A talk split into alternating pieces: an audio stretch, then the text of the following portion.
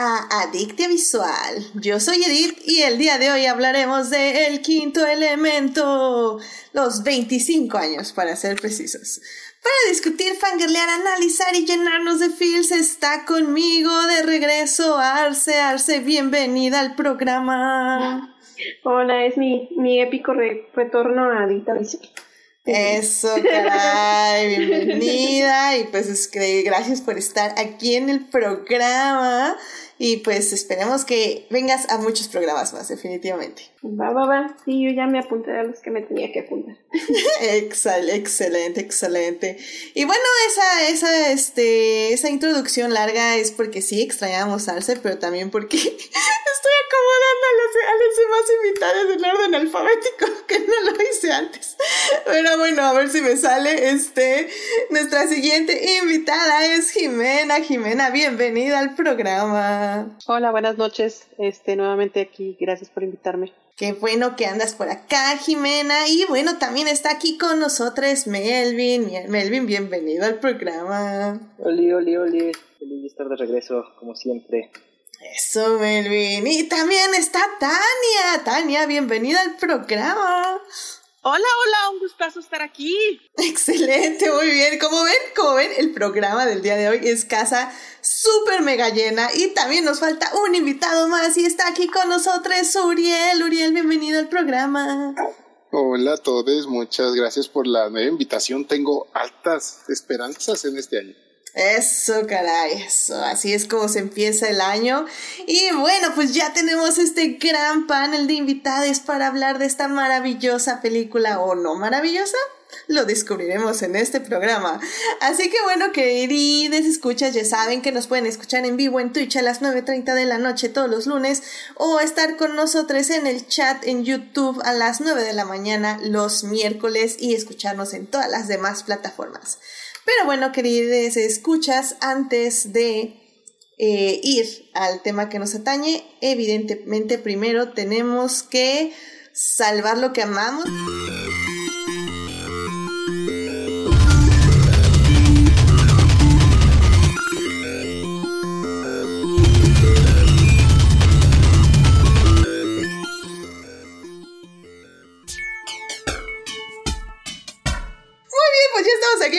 Salvar lo que amamos. Así que, Arce, ¿qué te gustaría compartir con el público esta semana? Pues lo estuve pensando durante el día y creo que uno de los, este, eh, literal, salvando lo que amamos que he estado, que he estado haciendo es leer Game of Thrones porque, bueno, leer A Song of Ice and Fire porque pues la verdad soy de las personas que se decepcionó tanto que ya no puede ver ni las primeras temporadas. Este, y ahorita con los libros estoy reconectando con la historia y, y sí, mm, me dejan un, un sabor de boca mucho mejor que la serie. Ay, leer esos libros, qué, qué cosas, qué cosas. Sobre todo leerlos antes del show sí fue, sí. pues bueno, pues esperemos que te traigan este, ¿qué será? Consuelo Arce y que, y que pues sí, sí.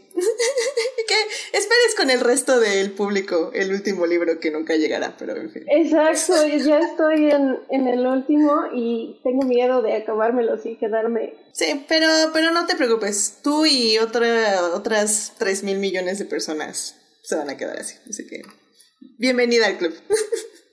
Muy bien, Arce, muchísimas gracias por compartirnos eso con el público. Jimena, ¿a ti qué te gustaría compartir con el público esta semana? Este, a mí me gustaría compartir que está Flor Jansen, que cumple años el día de hoy, por cierto, este, vocalista de la banda agrupación Nightwish, de este metal sinfónico, lanzó hace una semana, semana y media tal vez, este, su concierto en, ella tiene aparte giras, bueno, no giras, conciertos este, de solista. Este, en general nada más son en Ámsterdam, de donde ella es este, originaria, pero por medio de un este, crowdfunding lograron hacer este, y lograron juntar y, y organizarse para poder hacer este, una grabación este, súper profesional de su concierto para poder este, compartirlo con, con todos sus fans alrededor del mundo. y es totalmente gratuito. Lo pueden encontrar este en su página este El Mundo de Flor o Flor's World. es, es, del ah, es de las palabras que batallo más para pronunciar, disculpen. Este, y también en su página de, de, YouTube y en todas las plataformas como Spotify, este, iTunes, Apple, Apple Music más bien, este, etcétera, etcétera. Es el disco Live in Amsterdam. Excelente, muy bien. Recomendación aquí de música que siempre se agradece. Así que muchísimas gracias, Jimena.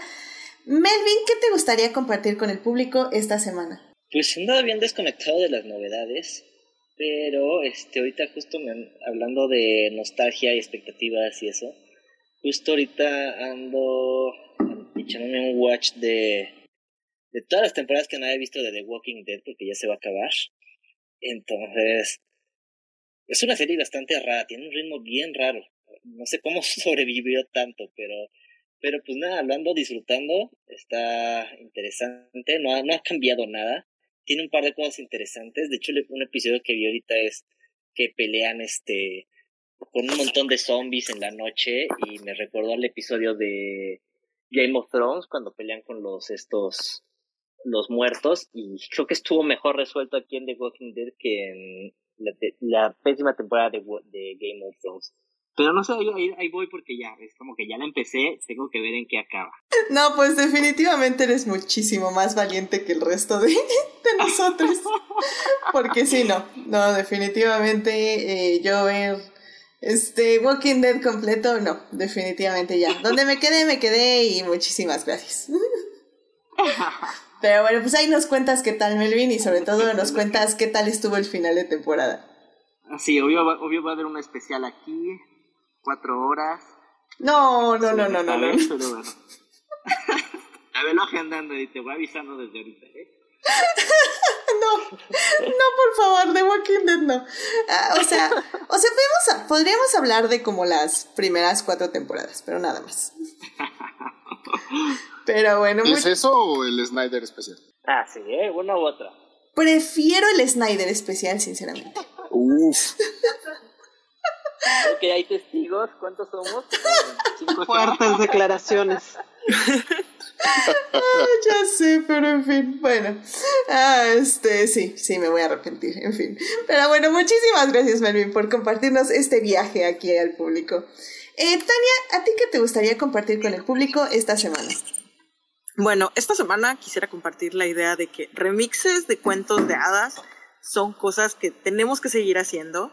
Yo sé que mucha gente ya anda muy harta, pero no, o sea, todavía se pueden hacer cosas, salen, salen cosas muy padres de, de hacer eso si le echas ganas. Y ahorita algo que siento que le echo muchas ganas es un libro que se llama Una corte de, de fuego y rosas, que es una especie como de combinación remix entre La Bella y la Bestia y la balada de Tamlin eh, es una serie de libros, pero yo creo que en este caso, por lo que me he enterado luego de los spoilers de los siguientes libros, creo que lo voy a dejar en uno. O sea, voy a, voy a, voy a dejarlo en uno porque luego va a tomar otras direcciones y como que no estoy muy convencida de esas. Pero algo que tienen de repente es ciertas series de libros es que si el primer libro ya, ya, te, ya te atrapó, tienes toda una experiencia completa, no importa, no importa que no le sigas. Y este solo es justamente ese primer libro sirve como una experiencia completa. Si te quedas sin dinero o no tienes bibliotecas que tengan el resto de la colección de libros, no importa porque pues, ya leíste uno, ya tienes toda una experiencia disfrutable. Entonces, e, ese libro justamente me gustó bastante. Básicamente es como, aparentemente eh, es, es de esos de cuando la ficción para jóvenes adultos luego ya se volvió como que un poquito adulta. Y, si bien tiene menos de una década, como que parece que sí fue, que sí fue como pionerísimo, un poco pionero en este tipo de género. O sea, el primer libro es un poco picante, dicen que los demás se van a poner un poco, pero pues este ni mucho ni poquito, o sea, no, no alumbra demasiado al santo, no lo quema, no, no se queda frío.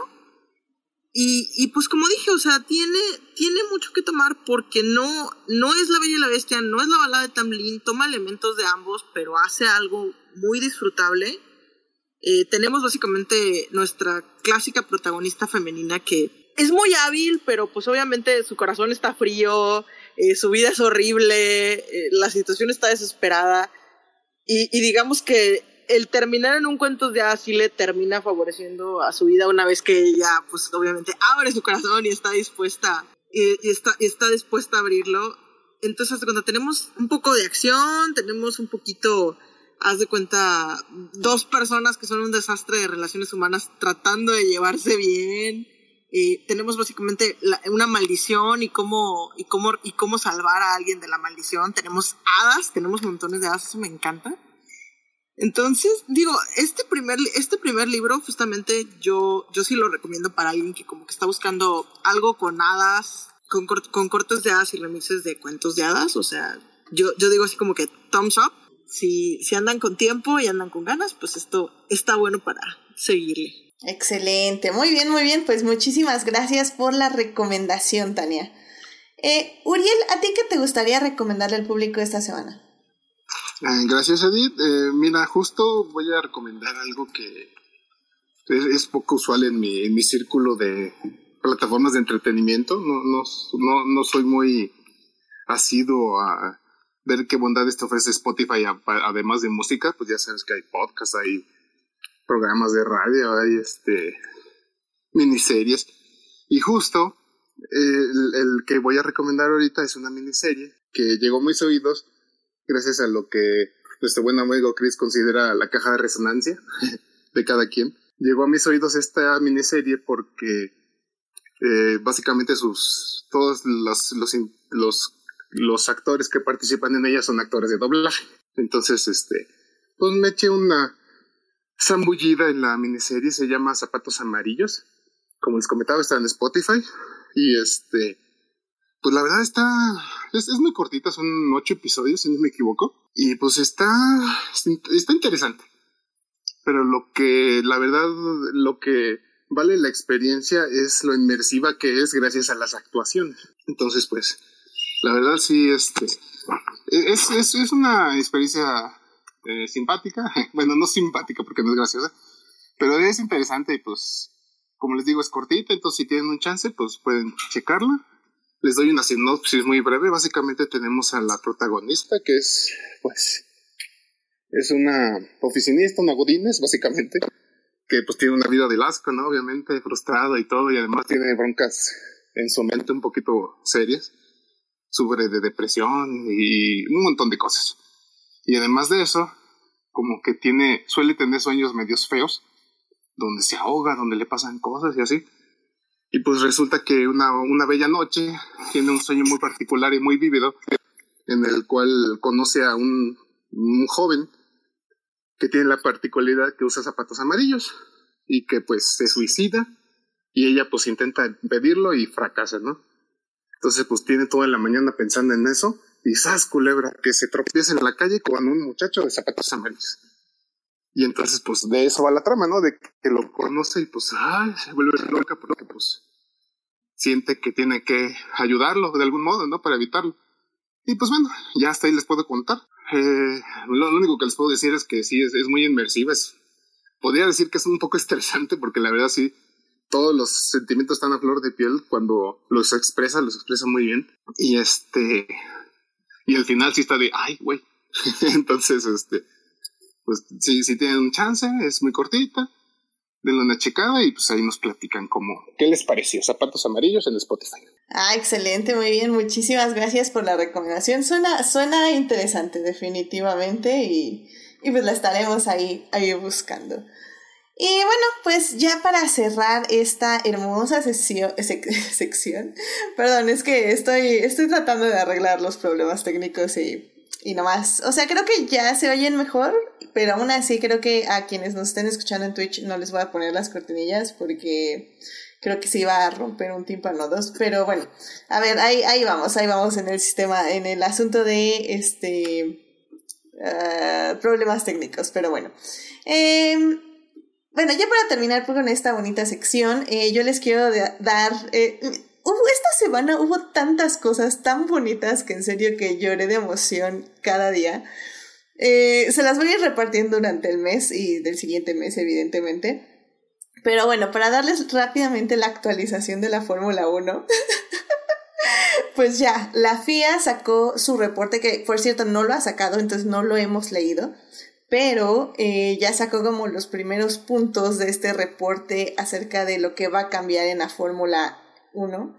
Y pues van a hacer varias cosas, va a haber ya como un bar, eh, se va a eliminar la transmisión en vivo, entre comunicación entre entre este entre directores de, entre el director de carrera y los equipos, se va a revisar el safety car en la carrera, pero lo mejor es que justamente Masi, quien era el director de carrera, lo despidieron. Y ahora eh, se va a reemplazar por Eduardo Ferritas y Nails Witch, lo cual quiere decir que básicamente sí, la FIA ya aceptó de una forma no formal, porque no lo han dicho como tal, que Masi hizo algo ilegal o hizo algo mal, porque ya no es una opinión. O sea, ya no fue como Masi tal vez hizo algo mal y por eso se va a quedar en el puesto porque fue como una decisión, decisión subjetiva.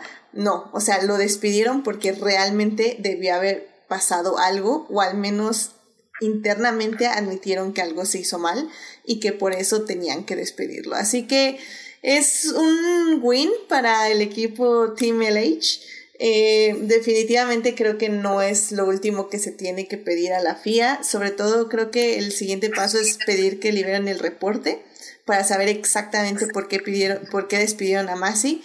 Que lo que creemos es que en el reporte no va a venir, este, porque dejó ganar a Max Verstappen legalmente. Evidentemente no va a venir eso.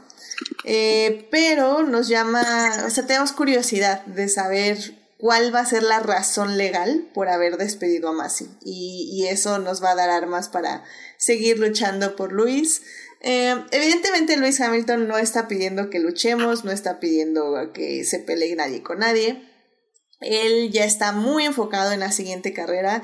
Sacaron un montón de entrevistas con él que en serio, wow, o sea, no sé eh, si ensaya antes de estas entrevistas, si le salen del corazón, no sé, pero cada quote que había de esas entrevistas es literalmente él diciendo, hay, hay un momento donde él dice, si ustedes pensaron que el año pasado fue mi mejor momento, espérense a ver este año. Y todo así como, ¡Oh my God! No, no, no, está, es, no, no, no, en serio que Luis Hamilton viene con todo y pobre de aquel que se ponga en su camino. Así que ojalá, ojalá, va a ser una gran temporada y pues ya estaremos aquí en Adicte Visual reportándola en el Salvando lo que amamos. Pero uh. bueno. Pero bueno, pues ya vámonos a hablar del tema que nos concierne el día de hoy. Así que vámonos eh, a hablar de cine.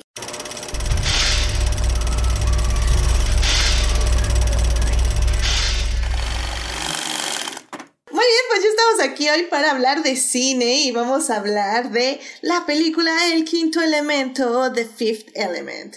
Esta película se estrenó en 1997, por lo que cumple 25 años de haberse estrenado. Es exacto, este Ay, mi vejez. Ya sé, mi vejez. Y pues esta película fue elegida, fue el primer aniversario del año de Adicta Visual y fue elegida por ustedes, queridos escuchas. Así que bueno, qué emoción hablar de esta peli. Eh, como digo, la dirige Luke Besson, eh, está protagonizada por Bruce Willis, Gary Oldman, Mila Gogovich, entre muchísimas otras personas más. Chris Tucker también está por ahí. y bueno, es, es una peli que marcó una era de muchas formas y por eso en la primera parte vamos a hablar de la producción, de cómo inicia esta película, cómo surge y bueno, este, cómo explota en los cines, que básicamente fracasó. Pero bueno, eh, en la segunda parte vamos a hablar de la trama, de qué se trata, por qué deberían verla, qué, qué es lo que más nos llama la atención de esta película. Y en la tercera parte vamos a saber si estos 25 años, qué tal ha envejecido, si todavía la podemos recomendar a generaciones más jóvenes o mejor ya nos la guardamos en el bolsillo de la nostalgia. Así que bueno, sin más, vámonos a la primera parte. It is not a donut hole, but a smaller donut with its own hole. And our donut is not a hole at all. Muy bien, ya estamos aquí en la primera parte para hablar de The Fifth Element, esta película que cumple 25 años, no lo puedo creer, justo en la vejez definitivamente. Así que bueno, híjole, ya ni sé cómo por dónde empezar esta película porque es, es todo un fenómeno, pero eh, bueno, ¿alguien sabe de dónde está basada esta película o de dónde se inspira? En el cómic de de este señor, ¿no? De Jodorowsky. En el cómic de Mayan de, Mayan de Jodorowsky. De, de Incal se llama. De Incal. Pero sí. ¿Qué, ¿Qué, gustas decir algo o ya hablar de la peli? Arce, adelante. Ah, no. Pensé que nos estás No, bueno, o sea, rápidamente sí, eh, la película se basa en el cómic de, de Incal de Jodorowsky. De hecho, y bueno, y el cómic de Incal está basado en Dune, así que evidentemente Dune está, este, surge en las mejores cosas gracias Dune por todo lo que nota, nos Sí, nota al pie, estoy leyendo Game of Thrones porque llegué a God Emperor de Dune y, y necesitaba, necesitaba un respiro. ¡Qué padre!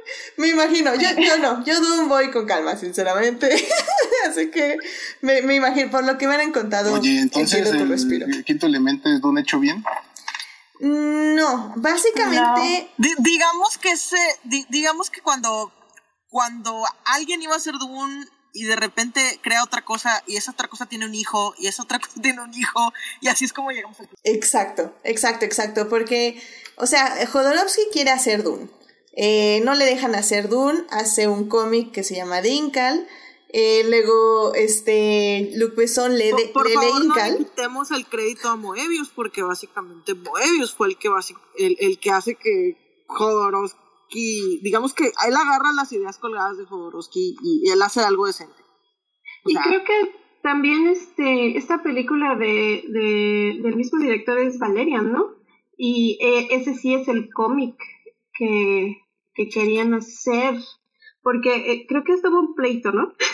Yo estoy así como que, dicen por ahí que, que hubo el pleito de... Ah, ¿Que originalmente quería ser Valeria? No, ah, de no, que no, Jodorowsky de, sí, sí demanda a Besson. Demanda sí. a Besson. Y, por, y Luke lo que argumenta es que está más basado en, en Valerian que en. Mira, yo sí le creo, porque la verdad es que, se cuenta, veo el quinto elemento y a la hora de la hora... Eh, yo, yo no, a primera vista yo no hubiera visto el Incal, lo que sí veo es mucha influencia de cómic europeo, o sea, incluyendo Barbarella, básicamente, o sea, el traje que le, los trajes que le mandaron a John Pargartier casi casi lo instructivo es, oye, haznos más ropa, haz ropa que hubiera salido de Barbarella, pero a tu estilo. O sea, sinceramente yo sí, yo sí me creo el asunto de que esta película sea más bien eh, si, si metemos un montón de cómics europeos a la licuadora, incluyendo algo de heavy algo de la revista de heavy metal, y lo sacamos con mucho estilo, eso, eso es el quinto elemento. O sea, yo sí lo creo posible. Sí, pues justamente Héctor en el chat nos dice pues todas estas influencias, dice, bueno, técnicamente es una historia original que tenía Besson desde los 16 en la cabeza, pero se inspira mucho en Jean Giraud en lugar de solo mencionar a Jodorowsky y con inspiración también de Jean-Claude Messieres, y eh, bueno, y sí, efectivamente, pues todo el vestuario del que ya habla esta Tania eh, lo hace el diseñador Jean-Paul Gaultier, que bueno, que también es, lo conocen por los, el traje icónico de Madonna, con estos este, conos en los pechos. Él hace eso y, y Besson dice, ah, yo quiero ese diseñador para mi película y lo trae al quinto elemento. Eh, entonces, como ven, o sea, realmente sí, o sea, la película está como basada con muchísimas influencias, como digo, Jodorowsky demanda a Luc Besson, pero no gana porque efectivamente la corte dice, pues es que más bien como que se inspira en muchos lados, no es como que realmente te, te copió eso, así literalmente, ¿no?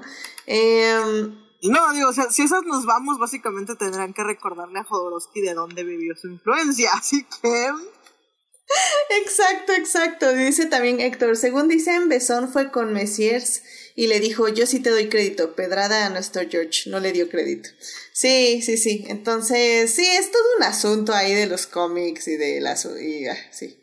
Este, paréntesis nada rápidamente, sí, ya este, Julián García ya se le tronaron los audífonos, lo siento mucho Julián, sí, es un problema de sonido que no pude resolver, así que ese es un programa bajito de Adictia Visual, lo siento mucho, no vayan a checar, hay problemas de audio en Adictia Visual en Twitch, pero esperemos que en YouTube ya se arregle cuando lo hagamos, así que, sí, sí, sorry, perdón Julián, sí, es indemnización laboral, completamente de acuerdo. te, te lo pagaré.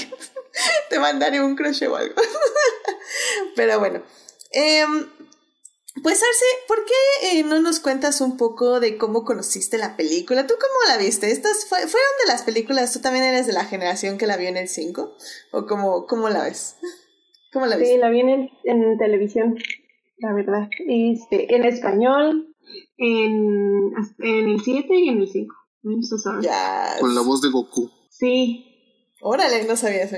Es que, la, es que básicamente Bruce Willis es, es casi siempre Mario Castañeda, entonces puedes hacer muchos chistes, o sea, de, de ahí yo, yo, yo quiero toda la vida queriendo hacer un yippee con, con Goku, pero, pero sí, o sea, cu- cuando tienes a Bruce Willis casi siempre le hablan a Mario Castañeda, a menos que el doblaje se haga en otro país.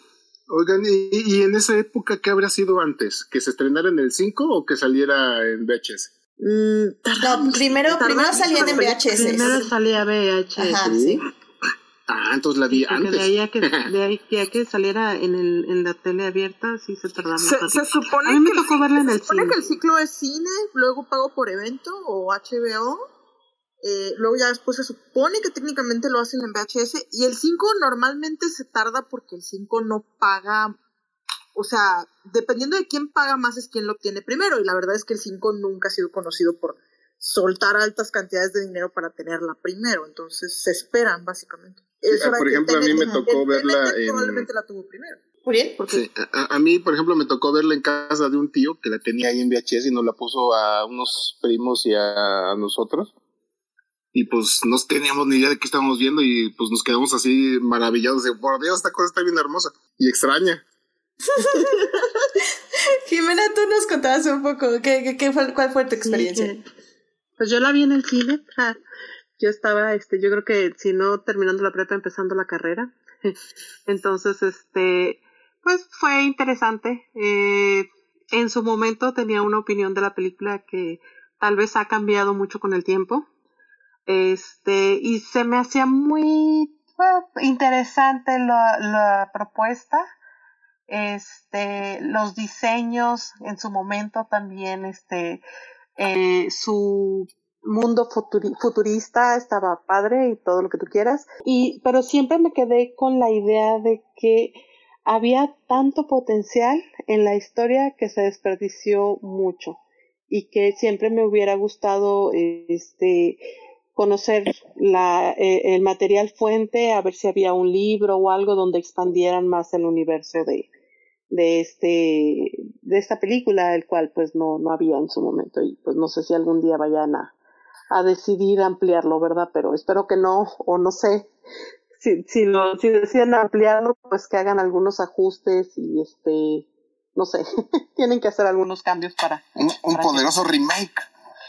Eh, Ay, sí, no, y pero con unos funcionaría. pero que pero No. tiene que pasar por una realmente adaptación consciente porque tiene muchas cosas terribles ahorita la verdad Sí, de eso bueno. justamente hablaremos más. Hablaremos en la tercera sección. Sí, sí, sí, tiene cosas muy, muy terribles. Pero, pero bueno, eh, de hecho, rápidamente dice Héctor, de hecho la he visto dos veces co- con, como en 25 años de diferencia. Y sigo sin decidirme si es un clásico atemporal de ciencia ficción o un cómic europeo de segunda regurgitado en la pantalla. Eh, Arce, ¿tú, ¿tú cómo ves esta película? Porque en esta postura de Porque Héctor, estoy- justamente, Sí, ¿cómo, est- cómo lo...? estoy muy consciente, estoy muy consciente pues de, pues sí, de sus defectitos. Este, incluso de niña yo sentía como que era como, porque la vi de niña, de chamaquita. Y, o sea, yo sentía ciertas partes en las que no, no me pasaban, ¿no? Como que era a veces muy sexual, o para mí, para mi edad. Y ahorita, pues ya, ya reconozco como que todos los aspectos problemáticos.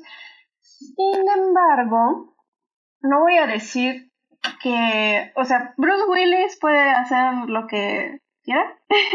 no, me, no me interesa tanto su personaje, siento que él es el personaje, el sidekick. Y, y eh, en mi mente Lilo sigue siendo interesante, sigo como que atraída por, por el personaje, por su inocencia, porque no había visto algo así. Ahora, ahora ese, ese personaje ha sido reutilizado y regurgitado, como, como dije, este, muchas veces a través de muchas cosas, pero Tal vez porque fue la primera vez que encontré... No, no, no, no es cierto, porque si, si hablamos de, de, de mangas y de, y de anime hay muchos personajes así, pero pues... Alita de haber sido primero, ¿no? sí. No, de hecho antes de ellas fue la morrita de, de Valeria, no sé, ¿cómo se llama? ¿Laurelín? Este, no, no recuerdo, pero, pero sí, o sea, Mina, eh, su actuación, su carisma, su encanto, este, y la personificación, el, personaje en general me sigue pareciendo como que en Indie Rain, como que me, me cae bien todavía. Y, y ya nada más. O sea, es como para mí un, un gusto culpable, es como cine chatarra, es como serie B, es como, no sé, es como, pues sí, eh, Evil Dead o todas esas cosas que, que uno ve como por pues a lo mejor no necesariamente por confort, pero por pasar el rato, por divertirse un rato. Ah, no. Híjole, yo no lo contaría como cine chatarra. O sea, es, la verdad es que la, la película tiene una producción tan bien cuidada. O sea, desde, como ya decíamos, desde los vestuarios que tienen un diseñador como súper épico en cada uno de ellos. Em, todo, toda la, la, la, ciudad futurista, futurística fueron maquetas gigantes en las que fueron grabando todas las secuencias de acción, este, incluso los, el crucero, o sea, una cosa increíble.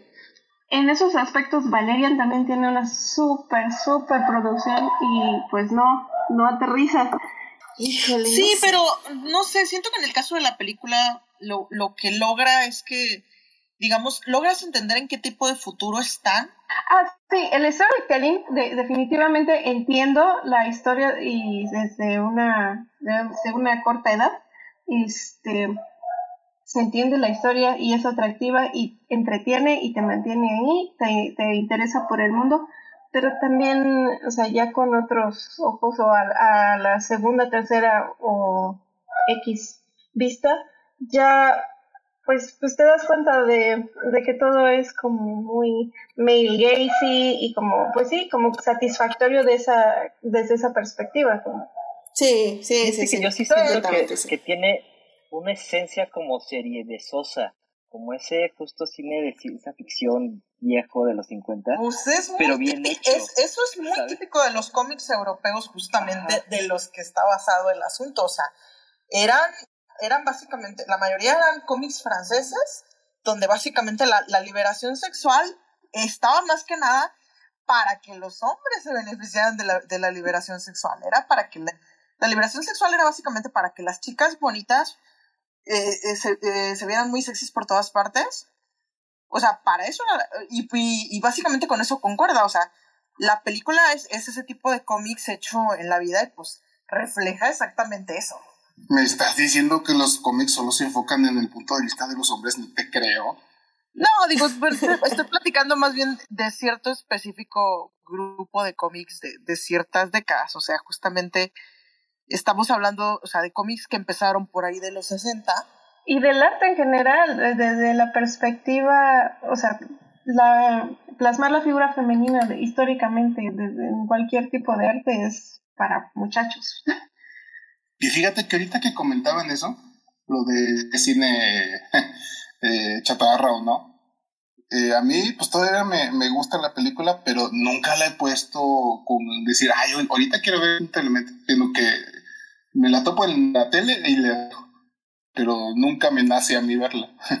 sí, yo, yo sí tengo como que eh, apagar mis neuronas para, para ver ese tipo de películas, o sea, no, no, no me presenta un reto a resolver, es como comfort watching. Mm, voy a estar de acuerdo, pero más adelante. Ahorita no. Voy a decir que en estas primeras dos partes voy a hablar de la película como la recordaba antes de verla este domingo. Y y, y, sí, o sea, estoy de acuerdo que efectivamente eh, tiene todas estas cosas que ustedes dicen que, bueno, ya más adelante, obviamente que cuando crecimos y cuando nos empezamos a informar, empezamos a ver. Y, y es que sí, definitivamente lo que yo voy a resaltar 100% es el world building que está alrededor de esta película de ciencia ficción. Y es que, bueno, nada más para, para resaltar antes ya de irnos a la, a la trama ya en sí, eh, también quiero decir que me gusta mucho cómo este Luc Besson tiene esta idea de, del capitalismo decadente, pero al mismo tiempo tecnología avanzada.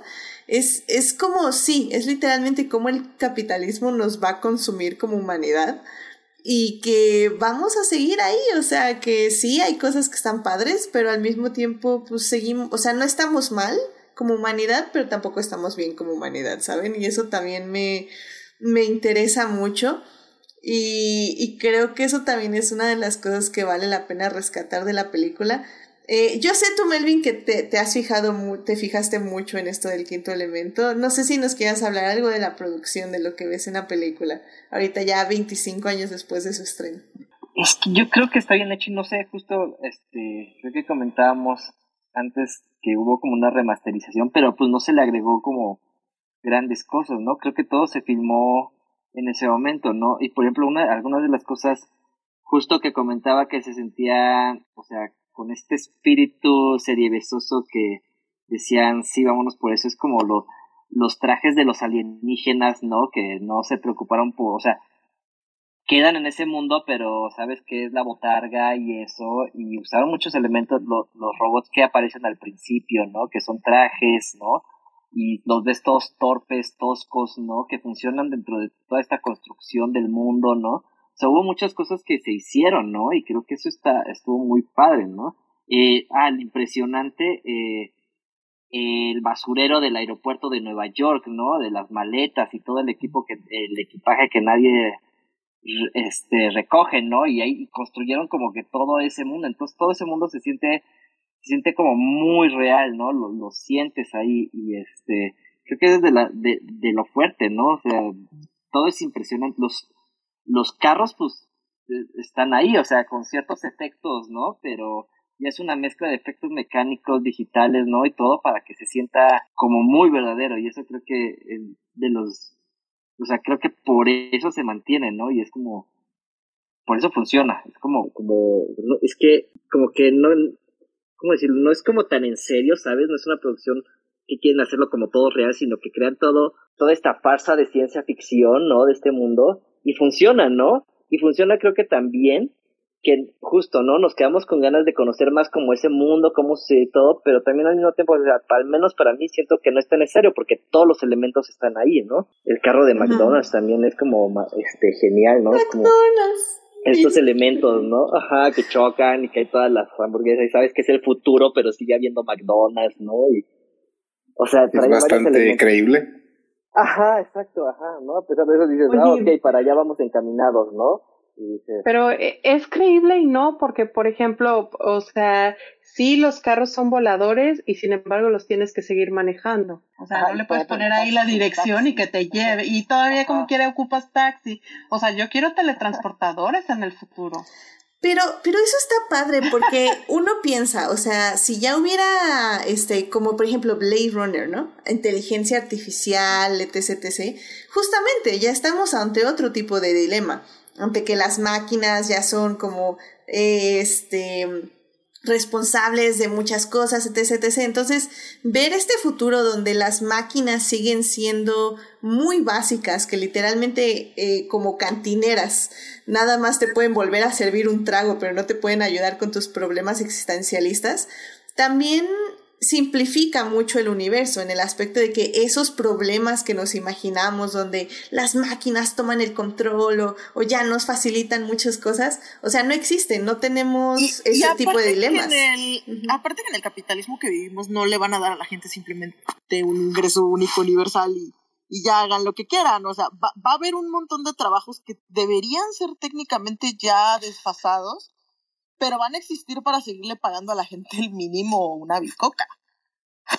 O sea, Uber, Uber va a hacer todo lo posible por seguir existiendo en un futuro con carros que se manejen solos y pues como la gente no va a tener otra cosa que otra otra forma de vivir, van a tomar la chamba, eh, desgraciadamente. Exacto, exacto. Eso es, eso es muy, muy interesante. Sí, tiene, sí, lo expreso excelentemente, Tania. Pues bien, pues ya vamos a hablar de la trama, así que vámonos ya a la segunda parte para ya meternos casi al 100% en lo que pasa en esta película y pues porque nos... Porque en ese aspecto, al menos, sigue siendo como bastante relevante. Ahorita que hablamos del universo, creo que fue muy, muy bueno. Así que vámonos a la segunda parte. Blow that piece of junk out of the sky!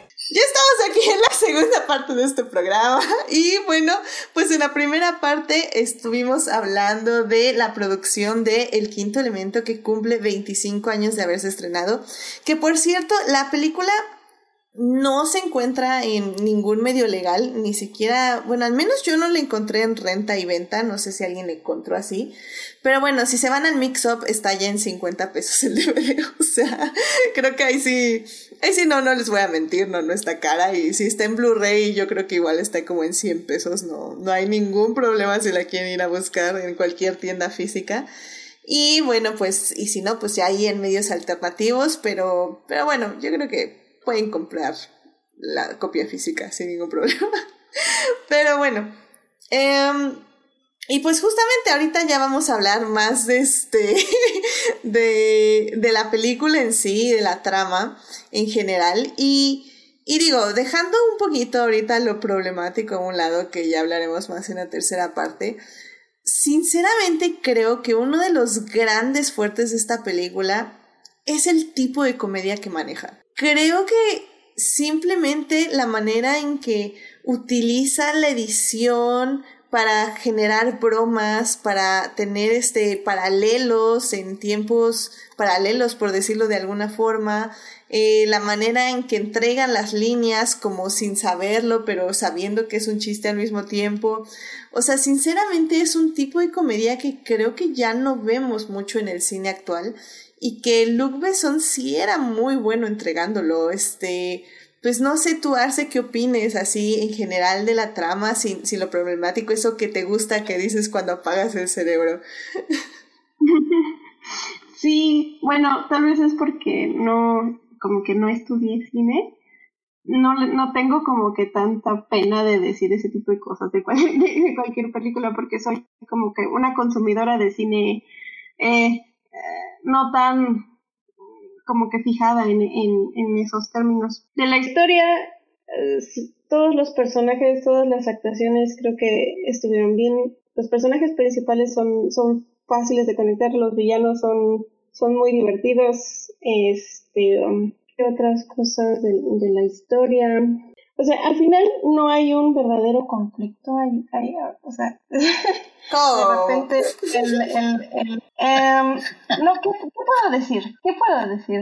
No, no recuerdo muy bien cómo va una, de una cosa a otra, pero todo es como que muy caótico, la manera de llegar a un punto es como que muy rápido y como que medio te explican y tú tienes que, ok, sí, te creo, vamos a ver qué pasa después. Y como que, pues sí, está, está interesante. Creo que a mí lo que me gusta de la peli es que es muy sencilla, ¿no? Que en el aspecto de que, como dice Arce, o sea, vamos de A a B a C. O sea, realmente no hay más que eso. Sí, al inicio se enreda un poquito en la historia, digo, para quien no la haya visto y llegó a la segunda parte. Eh, Básicamente en el inicio es que nos cuentan que en unos 300 años, es creo que como 1912 o algo así, en el desierto de Egipto, y, un arqueólogo descubre que en 300 años un gran mal, eh, como una bola de fuego, va a llegar a la tierra y la va a destruir para... Bueno, va, va a gobernar el, el mal básicamente, pero que solo un ente, el ente perfecto, este, junto con cuatro otros elementos, va a poder destruir a ese, a ese ente del mal. Y, y ya explicado eso. Taylor Moon. Ah, no, ¿verdad? E, esa es otra, esa es otra historia. Pero, pero bueno, y la película ya sí se ubica justamente 300 años después de eso. Y, y, nos cuenta pues básicamente cómo esta bola del mal se crea eh, de repente y que justamente todos los eh, medios eh, políticos y sociales y religiosos, whatever, van a unirse para encontrar estos cuatro elementos que son como unas piedras y al quinto elemento que es un ser le tienen que localizar para que destruir a este ente, ¿no? Pero realmente así como que los súper complicados son los primeros que les gustan 15, 20 minutos de la película. Ya todo lo demás es, pues, es bastante sencillo, como dice Arce. O sea, no hay que explicar muchísimo. es como, eh, las piedras están en tal lugar. ¿Cómo llegamos a este lugar? Ah, podemos llegar así, así, así, así. ¿Qué va a salir mal? Este y esto. ¿Y qué va a salir bien? Esto y esto. Y vámonos a lo que sigue. Y creo que en ese aspecto la peli avanza muy bien y muy rápido. Eh, y que creo que por eso también funciona mucho, porque es un malo, el achichincle del malo y todas las demás personas luchando contra esas otras, ese ser y ese ente, ¿no? Entonces... Y luego como muchos bandos, ¿no? Porque es el, el, el achichincle del malo que contrata a otros este, terroristas, pero que resulta que lo traicionan y todos al final están tratando de conseguir el, los, el, el, el elemento de las piedras, pero son como e, e, el gobierno de todos los planetas, este, la militarizada. Es que incluso este, los que están del mismo lado no se ponen de acuerdo. Sí, no se ponen de acuerdo. El gobierno lo quiere hacer a su estilo. Luego es, el sacerdote lo quiere hacer a su estilo. Corbin lo quiere hacer a su estilo. Y en el caso de los malos, básicamente tenemos al, al o sea, los mercenarios, básicamente ellos ahora ya quieren vengarse, quieren vengarse de quien primero los mandó. Y el que los mandó, pues nomás quiere ganar dinero, ¿verdad? Pero pues no tiene todos los detalles. El que los mandó, por cierto, el personaje de Sor, que es interpretado por Gary Oldman. La verdad, digo, es muy buen actor y, y aquí su ahora sí que su uh, preparación como actor hasta le queda este grande al papel, pero la verdad es, es muy divertido, o sea, hace su su comedia de acción bastante entretenida. De hecho, me encanta el nombre este completo del, del achichincle del malvado, que es Jean-Baptiste Emmanuel Sorg. Está buenísimo el nombre. Me encanta. Es... no me acordaba. sí, es ¿Cómo lo presentan? Es maravilloso también. Sí, este, es que no sé si quieres hablar un poco de eso, Manuel.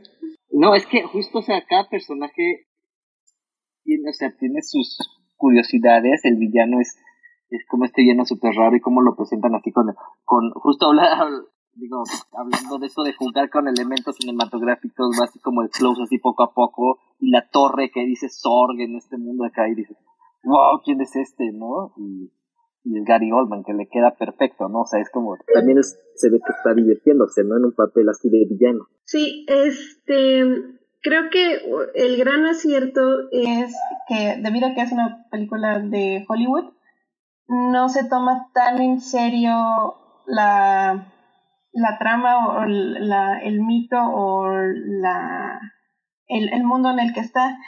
Cuando en los cómics y en la literatura europea eso es muy heavy, todo es muy serio, todo es muy, muy, muy serio. Eh, Hollywood dice, no, relájense y, y, y hasta lo sientes en los personajes, lo sientes en, en precisamente en Norman, como interpreta su personaje, en Mila, y, y ay, no recuerdo cómo se llama el, el podcast. el del el este Ruby Rose. Ruby Rose. Ruby Rose. Sí, sí, creo que ese es un gran acierto, que no, no se toma tan en serio su propio asunto. Y justo ahorita lo que pone esta, este, Sofía, que las escenas de acción son bastante buenas, o sea, tiene una mezcla de acción, de comedia, incluso hay momentos como de drama, ¿no? Aunque de repente se siente como demasiado forzados, pero creo que van con el toro, ¿no? Así, cuando se van muriendo y hace como la escena toda trágica. Este, la escena de la diva es maravillosa y empieza, o sea, el, el ritmo de esa escena, cómo empieza como del drama a la acción, ¿no? A la tragedia. O sea, está bien pensado como todo ese ritmo. Sí, creo que es lo que mejor hace la película, o sea, combinar justamente todos estos géneros para mostrarte esta trama que es un poco de enredos, pero como decíamos, un poco de acción, un poco de comedia. Está este elemento del romance ahí súper forzado, pero que al final del día es el hilo, vamos a decir, el hilo rojo de la, de la trama, porque pues sí, o sea, sin este elemento de romance, pues básicamente no se resuelve el asunto al final, ¿no? Entonces, a pesar de que creo que podríamos decir que hay cosas como muy forzadas, yo siento que no.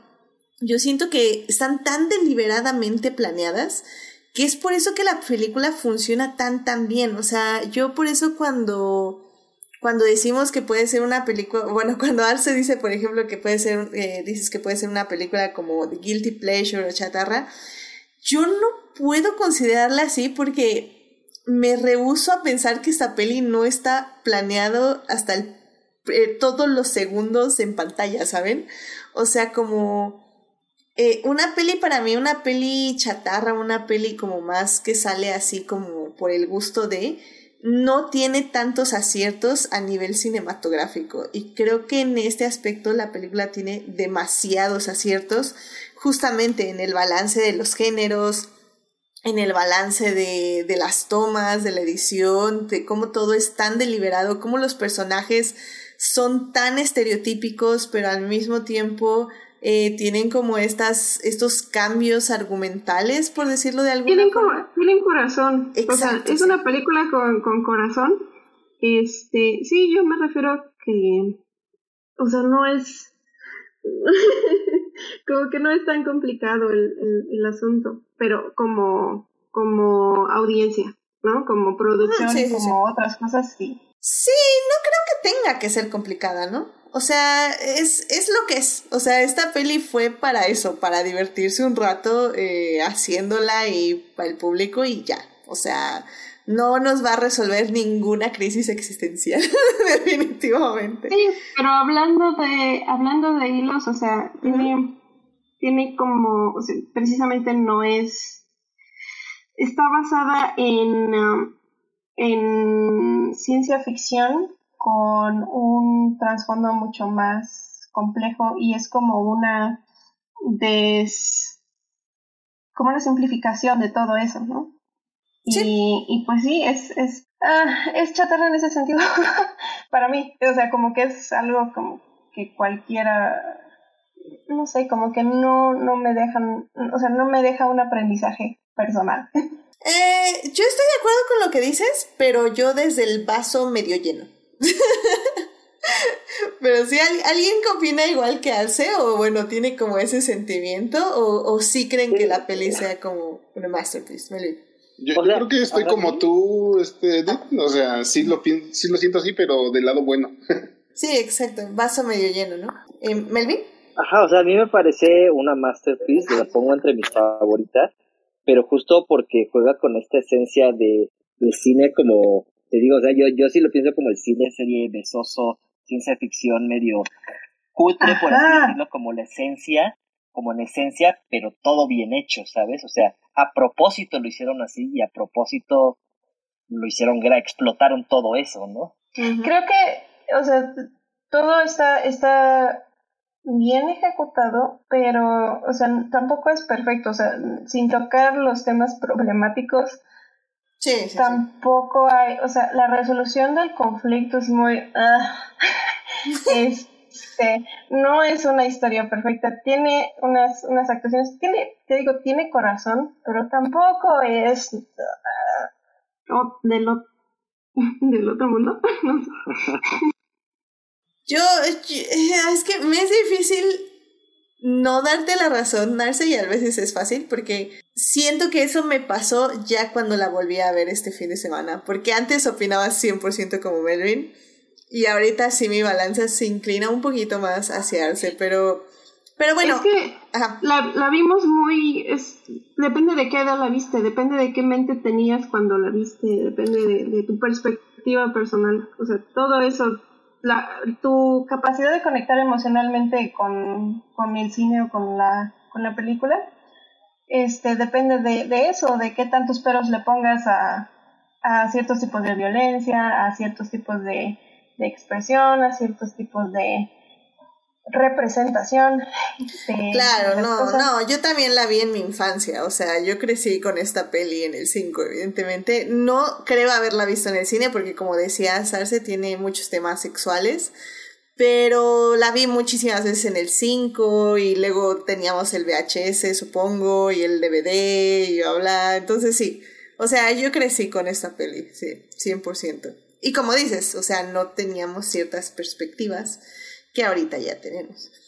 Pero bueno, a ver, rápidamente en el chat eh, dice Héctor, eh, ahora sí difiero con Edith, las dos cosas que ha lavado son las que más problemas me causan, que es el world building y el humor. Eh, dice que, dice Sofía, justamente como decía Melvin, que las escenas de acción son buenas, incluso la comedia combinada con la acción es lo mejor, y que la escena de la diva es lo máximo, que la diva es como una tarja en azul, así que bueno, ahí está la referencia a Nightwish. y bueno, eh, Ay, de hecho, Ajá, si puedo adelante. nada Todos los caminos este, llevan a Nightwish. me- mencionar que la diva, este, la cantante es la soprano lírica albana Imbamula, este, pero no es la persona, no es la actriz, vaya. Ella No, de hecho la actriz tiene que una historia muy interesante y si me dejan hablar bueno, de, ¿no? de ella después, luego lo haré. Eh, sí, na- eh, denme nada más un chance porque Arce ya se tiene que retirar. Pero antes de que te retires, Arce, me gustaría que nos compartas cuál es tu escena favorita de la película. Mm, Todo donde salga Mila. Creo que lo que me gusta de la película más es, es Mila. Y el multipase y no sé, es encantadora esa mujer. La verdad que sí. Y esta película Hasta es... Resident Evil. De hecho, esta peli es la que le da a Resident Evil, básicamente. Ella es lo que hace Resident Evil. No digas eso, o sea, dale, déjale dignidad. Sí, no, soy, no soy gamer, entonces como que mm, ella... Ella puede hacer lo que quiera. excelente. Digo, básicamente con esta película recordamos que castear a una modelo no siempre es una mala idea, siempre y cuando tu modelo sea Mila Jovovich. 啊哈哈 Sí, definitivamente, creo que ese es un gran punto. Pero bueno, este, pues Arce, ay, me- me- obviamente me hubiera gustado mucho tenerte en la tercera parte porque yo sé que ahí vas a explorar un poquito más. Sacar las garras. Eh, sí, pero a ver, rápidamente, así como para acá. estoy guarda- yo estoy guardando las mías todavía. Sí, ya sé, ya sé. Pero así, una última reflexión, justamente, que ya así complementando que con la tercera parte que tú quieras decir justamente rápido antes de irte, eh, justo sobre lo problemático y tal vez, eh, bueno, lo problemático de esta película y tu conclusión en general de la película. Es que no puedo como que tocar cada cosita que es problemática, simplemente hay que pues aceptar que es una perspectiva masculina, misógina eh, en el sentido de que no creo que la misoginia sea un umbral, Eh, como que eso no es, ¿no? Entonces es, es, un- es objetificadora de, de la figura femenina, infantiliza a la, al personaje más poderoso de, de, la, de la película. Eso se pone muy siniestro considerando lo que sabemos ahora del Ubisoft. Yes. Entonces, eh, yo creo que está bien retratar la, la vulnerabilidad y la feminidad y este darle poder a eso, pero también se puede sin infantilizarla, ¿no? Sin, sin dejarla como que puede, o sea, como una persona que tienen que andar cuidando y que tienen, o sea, que no sabe lo que hace y así. Y entiendo los aspectos, varios aspectos de la película, pero es gracias a esta película que tenemos cosas como Bright, este, donde hace, hacen un intento mediocre de una Lilu chafa. Y, y pues sí, o sea, a pesar de que quiero ese personaje y me divierten muchas escenas, las, la- las- sobre todo las del caos en, el teatro, este, pues, pues sí, es, es un poco problemática, pero si tú sabes lo que haces, no pasa nada. Muy bien, Arce. Pues bueno, Arce, muchísimas gracias por venir al programa y, No, este, y esperamos tenerte pronto de regreso. Muchas gracias, cuídense mucho y pues saquen las garras, todos. Bye, Arce. Bye, Bye, cuídate. cuídate. Y pues bueno, antes de pasarnos a la tercera parte, este, pues no sé si eh, Tania quieres hablar un poco de la diva en esta gran, gran escena, porque quiero que me Ah, compartan sus escenas favoritas. Y yo sé oye, que esa es una de, de las que- escenas favoritas. Adelante. Antes de ¿qué que pasa? Tania comparta la información valiosa, nada más quería preguntarles, ¿todos eh, llegaron a escuchar la leyenda urbana de que había una persona que sí cantaba esa canción en, así tal cual? Pues... Dicen que una, dicen que una cura croata lo logró. De hecho, TV Trops tiene un video de eso, pero no sé si sea verdadero o resulta que hizo trampa. Mm. No sabía salió eso. como en uno de estos American Idol. Hay un video que se acercó bastante o algo así. Que la cantó, sí la cantaron en uno de estos, de Ah, estos mira. realities. Bueno, yo, yo, yo, yo tenía la- el, el rumor, pero pues casi desde que salió, ¿no? Entonces decías, no, Sí, pues, yo- bueno, yo de, de, de chavilla te la creías, ¿no? Decías, ah, sí, de seguro sí hay alguien que la canta. pero- Ajá, sí, según yo había creído como que no, no se podía y todo.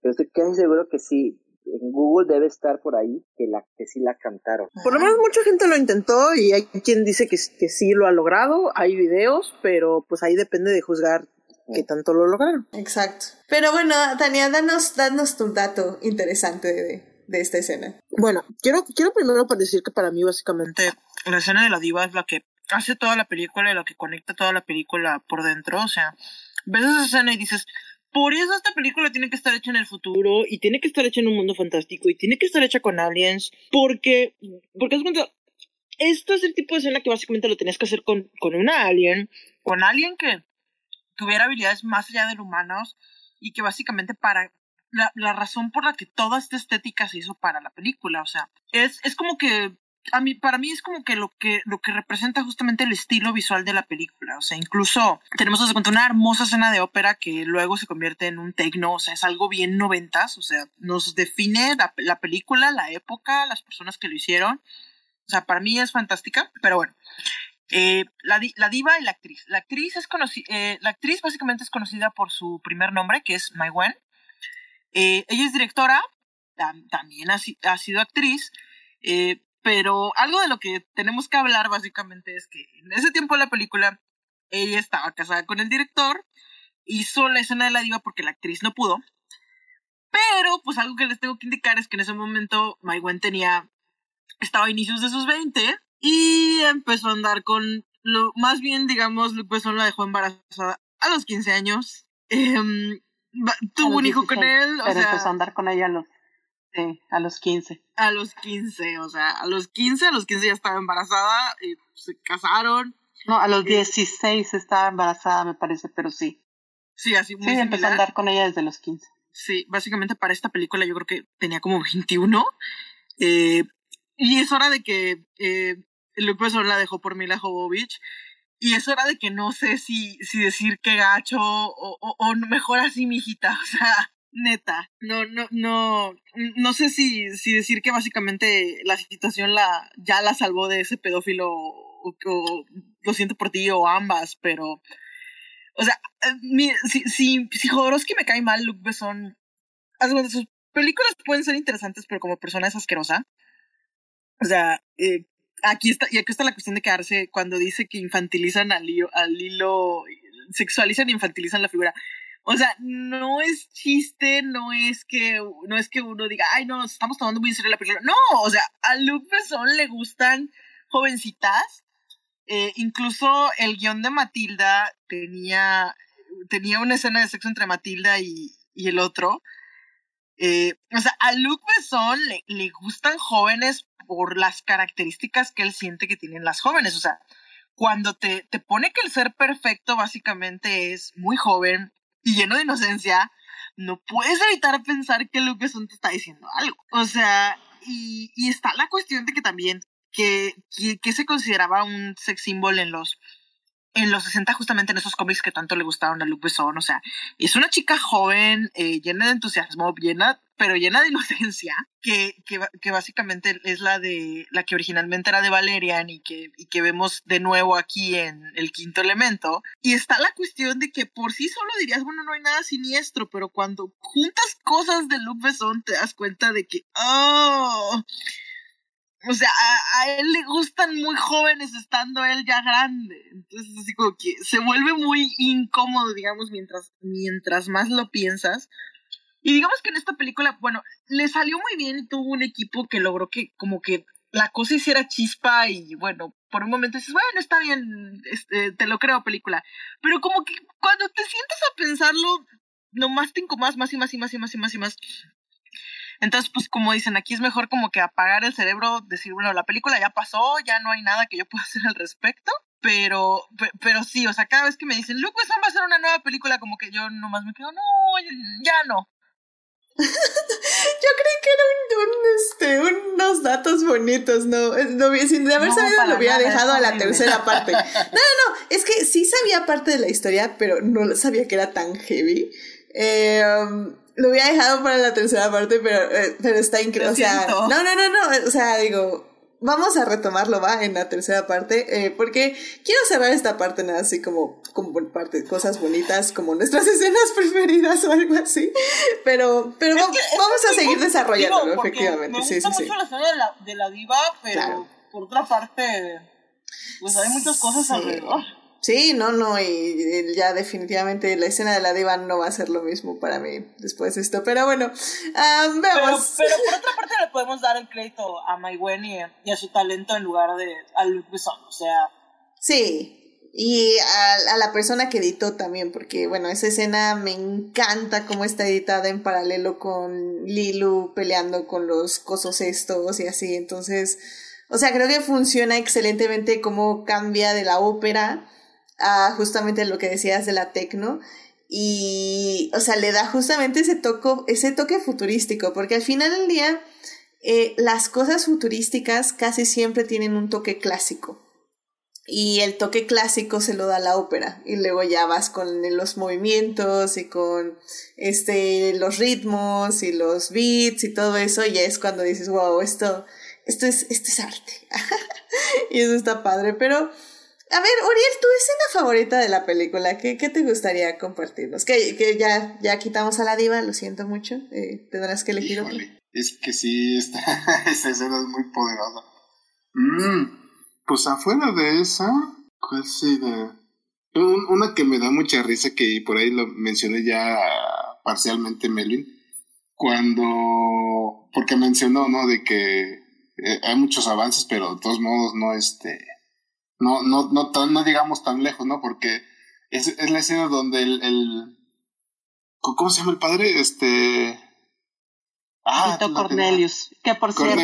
cierto es este, este Ian Holm, Sí, nuestro adorado Bilbo. nuestro adorado Bilbo. sí. Eh, esa escena con, con este. Ay, se me olvidó también el nombre del villano. ¿Qué me está pasando? Este, Gary Oldman.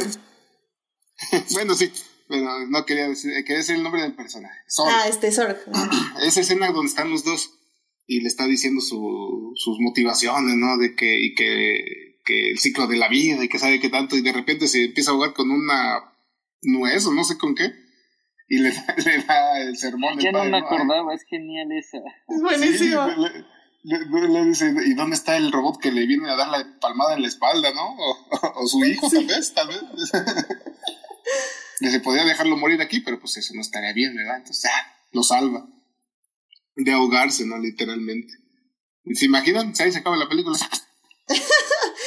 Sí, no, está, está muy buena esa escena. La verdad me divertí mucho viéndola y, y creo que también es justamente como una burla a, a justamente estas personas billonarias. O sea, ahorita, eh, obviamente hace 25 años no existían eh, las figuras que tenemos ahorita, las figuras malvadas, pero sí me imagino seriamente a un Elon Musk, a un Besos, dando ese speech y alguien diciéndole así, a ver, ¿y dónde están todos sus asuntos, sus este trabajos, su gente? ¿Quién, quién lo va a salvar de...? Es una, es, creo que es como una ciruela que se le pasa. ah, sí. ah, es una muy, muy buena escena, definitivamente. Em, Jimena, ¿alguna otra escena favorita de la película que te guste? A mí me gusta mucho la activación de las piedras. Ah, Este, sí. Está bastante sencilla, la verdad. Este, y yo creo que muchos cuando estábamos viendo esa escena estábamos segurísimos que eso era lo que había que hacerse, pero como quiera se me hace algo bonito, se me hace algo muy, este, eh, pues es un acertijo, pero al mismo tiempo trae su mitología, al mismo tiempo, este, como siempre, la combinación de los cuatro elementos, este, que hemos visto en incontables ocasiones en muchos medios, este, eh, televisión, serie, anime, este, manga, no sé, este, cómic, siempre hemos visto ese tipo de cosas, pero se me hizo muy bonito, o sea, esa escena me gustó mucho. Y obviamente el, el toque cómico al final, donde este Ruby Rod dice, ay, la mía está rota, o sea. No, y que y también tenemos este gag que va desde el inicio, ¿no? Que vemos eh, justamente en las primeras secuencias con este Corbin de cómo está midiendo su, su hábito de fumar y cómo le queda ya nada más un cerillo. Entonces ya cuando llegamos como una hora y media después en la película y sabemos que nada más tiene un, este, un cerillo, ¿no? Para prender la Ah, piedra. claro. Eh, y esto- ¿Habrán repetido esa escena más de una vez? Ah, quién sabe, yo creo que sí. Pero, pero me gusta mucho porque justamente son esos pequeños detalles lo que a mí me gusta mucho de una película que se ve que está muy bien planeada.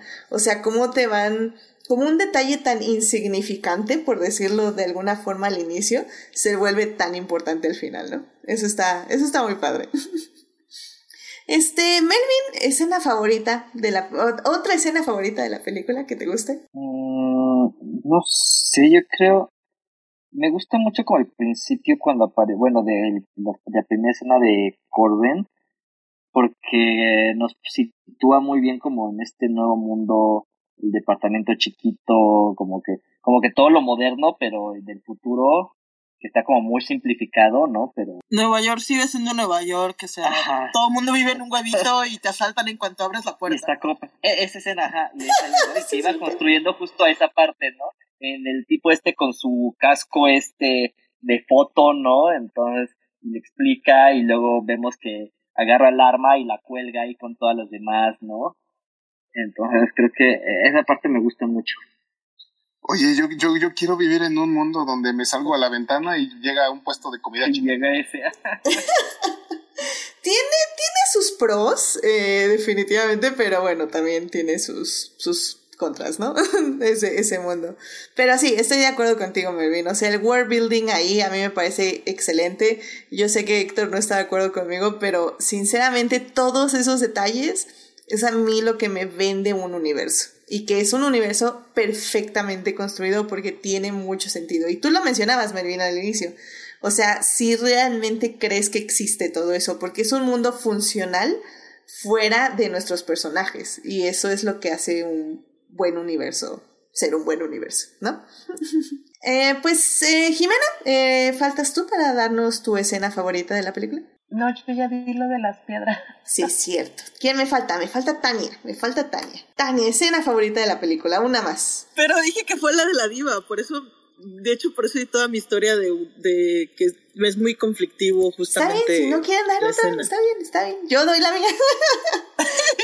Es- No, digo, por otra parte, la, la, introduc- la, la introducción. Se- o sea, la introducción se me hizo buenísima. La introducción de Corbin se me hizo buenísima. O sea, por eso el chiste de, de no manches, Nueva York sigue siendo Nueva York. O sea, la, Sí. la policía te dispara por cualquier tontería. Vives en un huevito, te asaltan en cuanto sales a la calle, sí, Nueva York. Y por otra parte, creo que en el aeropuerto de. Ah, sí, es que en el aeropuerto están en huelga. Yo, ay, Dios mío, qué francés. Es que es verdad, dicen, dicen que, que la verdad en, Francia siempre están en huelga. Yo vine a comprobar que es cierto y la verdad es, es- por otra parte me quedo bien por los franceses. Peleen por sus derechos. Sí, definitivamente. Eh, pues bueno, eh, de hecho, bueno, en el chat Sofía nos está dando su escena, pero bueno, yo la voy a complementar antes de decir eh, la que nos está diciendo ella. Eh, la verdad a mí, yo sí soy muy, muy fan de la escena cuando entra Ruby Road eh, ahí en el aeropuerto justamente. Eh, Todo ese personaje es no, magnífico. no, no, no, lo amo. Lo amo, lo amo, lo amo. Es un personajazo. Eh, y tal vez es como lo único que es un poquito revolucionario de lo que son. ¿El, el pato Lucas hecho persona? No, bueno, es que tú, Tania, en serio, que tu mente no sé cómo trabaja, pero eso está increíble. Ay, no, no. Este, pero no, a mí me encanta el personaje, o sea, desde cómo llega, cómo se expresa, o sea, cómo está haciendo este podcast, porque yo digo, sé que la película es como un este programa de radio, pero digo, ya trayéndolo, trayéndolo un poco de no- a nuestros tiempos, 100% me imagino que es un podcast y que Verde, muy verde. muy verde y que está justamente, es un, es un influencer, es un trender, ese cuate, o sea, Ve- ve- velo, no, no velo de esta forma, la tele mató a la estrella de la radio, pero el alto tráfico de las ciudades la revivió y probablemente el tráfico especial ha de ser horrible. Oye, ya sé, sí. ¿Cuántos Entonces, escuchas de Adicte Visual nos escuchan en la radio? Yo sé que Dimelsa nos escucha este, mientras va en el tráfico, así que gracias, Dim. Y de hecho, Ruby Rod funciona porque básicamente es, seguramente es el tipo de programa que puedes escuchar solo el audio de Ruby o, o ver a. Ruby, o sea, funciona, funciona en varios niveles, o sea, en un viaje espacial muy largo, si estás así parado, pues pones la pantalla. Si no puedes estar con la pantalla, pones el puro audi- audio, o sea, y ha de ser toda una experiencia completa, o sea, el vato Sí, ha de ser súper y todos los efectos, o sea, Héctor nos presumía su maquinita donde efectos, Ruby lo tiene en su micrófono, él, él ahí tiene todos los efectos, las grabaciones, todo lo que necesita para llevar su programa, o sea, es increíble, definitivamente no tiene problemas de audios como Adicte Visual, o sea, me- me- o sea, la verdad es que su personaje me parece increíble. Es- tengo como esta pequeña como... eh, o sea, ¿saben? Me, me, me acuerdo ahorita justamente del episodio del domingo de Euforia, cuando, bueno, spoilers si no lo han visto, pero hay un punto donde un personaje dice, ah, eso es homofóbico. Y, y siento que este personaje puede caer de cualquier lado. o podemos decir que es homofóbico, o podemos decir que es trender en el aspecto de que, ok, un hombre no tiene que ser gay para ser como es Ruby. Entonces está rompiendo estereotipos de género, porque evidentemente también es el personaje más sexual de toda la película. Pero no sé, o sea, me, me gusta como todas estas cosas y todo lo que nos da a pensar como ahorita ya en 25 años después, pero que en su momento funcionaba tan bien la energía de Chris Tucker. Eh, me encanta cómo, cómo se maneja en esa escena donde lo conocemos. Y luego la relevancia que toma un poco como el comic relief de la película, pero sin quitarle como valía. O sea, creo que es un personaje que siempre... O sea que sí te ríes, pero no de él, sino con él, de cierta forma. Porque digo, ¿quién no estaría gritando así mientras explota todo un, este, un pasillo atrás de ti y te dispararon y ya mataste a alguien? La bomba es lo máximo. Y, so- y de hecho, tenemos, tenemos que admitir que en una situación así nadie sería Corbin, todos seríamos Rod. exacto, exacto. Y justamente dice nuestras- Sofía. nuestros gritos serían menos, me- menos melódicos. Exacto, exacto, sí. eh, al Y menos más agudos todavía. Sí. Sofía dice justamente que aparte de la escena de la diva, su escena favorita es cuando Bruce Willis le dispara a los aliens y Ruby está escapando y gritando. Y, y sí, o sea, y bueno, y Héctor también comenta, eh, dice, sí, no me gusta para nada el humor de la cinta, pero eso no aplica para Ruby, es genuinamente gracioso y carismático y es lo que necesitaba el personaje de, Tom, de, Bruce Willis. Sí, y bueno, Sofía dice que también estaría efectivamente gritando así. Y sí, es que Bruce Willis es tan serio y tan mono, no, o sea, da ciertas emociones, las da bien, no lo voy a negar. Pero bueno, o sea, sí necesita una contraparte y creo que la contraparte perfecta fue Ruby Rose, o sea. Y de hecho la película oye, levanta Ruby mucho en el exacto momento en que, en que llega Ruby, o sea... Oye, También. y me, me, me voy a agarrar de este momento porque sí, no, no voy a discutir que seguramente la versión original es mejor, pero como todos la vimos en español, le, quiero reconocer al actor de que hace el doblaje de ese personaje porque también da mucha risa. Yo siento que el doblaje le hace un favor a esta película, porque siento que muchos de los actores como que cuando los oyes en su idioma original como que algo, algo falta. Y siento, y yo siento que el doblaje les corrige mucho el tono a muchos, excepto quizás a Ruby, que Ruby se oye bien perfectamente en inglés. Bruce Willis se oye bien en, en los idiomas y Mira también, pero muchos de los secundarios se oyen así como que muy, eh, así como que muy, parecen tablas, o sea, y yo siento que en el doblaje mejora mucho. ¿Saben qué? Yo Por cierto, Ruby es este Alfonso Obregón, lo consideran por Shrek. Oh.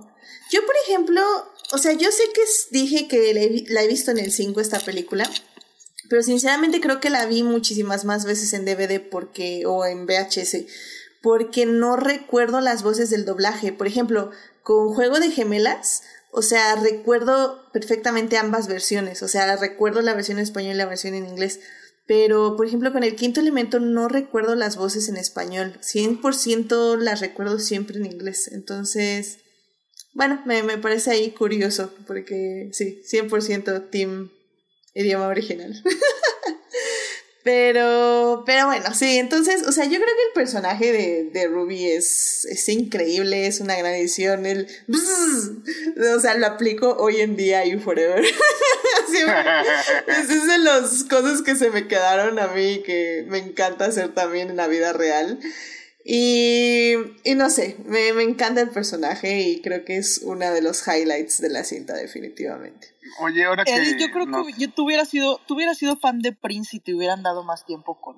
Sí, con él.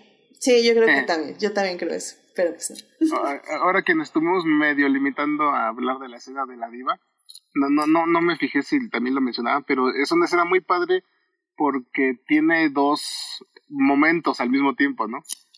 O sea, el canto y la escena de acción de, de Mila. Sí, exacto. Sí, la acción es paralela. Sí, lo mencionamos rápido, pero, pero sí, siempre vale la pena recalcarlo de nuevo. Porque sí, y la escena de acción de Mila es increíble. O sea, y sinceramente la coreografía creo que funciona muy, muy bien junto con la música. O sea, son de esas cosas de edición que, que yo siempre me pregunto qué tanto se planeó y qué tanto fue en la sala de edición. Porque es, es algo bien bonito de ver, sinceramente. Em, bueno, Héctor dice que era de las últimas veces que Bruce Willis actuó. Ah, Probablemente. Pero sí, así es esto. Pero bueno, em, ¿les parece si ya nos vamos a la tercera y última parte del podcast para ya hablar de las cosas problemáticas de la película? Evidentemente podemos cerrar también con... De las que nos faltan. Sí. Ah, bueno, me gustaría comentar, por ejemplo, que en la, en la escena, bueno, en la entrada de la película, en la, la primer parte en donde nos presentan en el antiguo Egipto, la arqueología y todo eso, sale este Luke Perry, este, que en ese entonces pues estaba todavía fresco de su fama de Beverly Hills. Este, y causa así como que el error de la, del inicio, ¿no? Donde empiezan a, bueno, ya, ya venían a, a llevarse las piedras de la tierra, pero pues con mayor razón porque causa la, la muerte de uno de los, este, de los, ¿qué es? ¿Cómo se llaman? Mondo shawanos o mondo, Sí, eso. ay, armadillos esos. Mondo Shawans, sí, Mondo Shawans, Mm. que de hecho se parecen a los místicos de, del Dark Crystal, este, Ajá, los, sí es cierto. los sí, sí, Mondo sí. Shawans, Pero mecánicos. pero sí. Exacto, pero mecánicos. Y pues es este Luke Perry el que, pues por su miedo al, a lo que es desconocido, a la tecnología que, que es este extraña para él, que es alienígena, pues dispara su, su arma y causa una, una tragedia inicial. Digo, también hubo un malentendido porque básicamente. Ah, totalmente. te- se- según eh, el, el vato creyó que habían matado al, al arqueólogo, parece que no lo habían matado, nomás, nomás se había quedado inconsciente.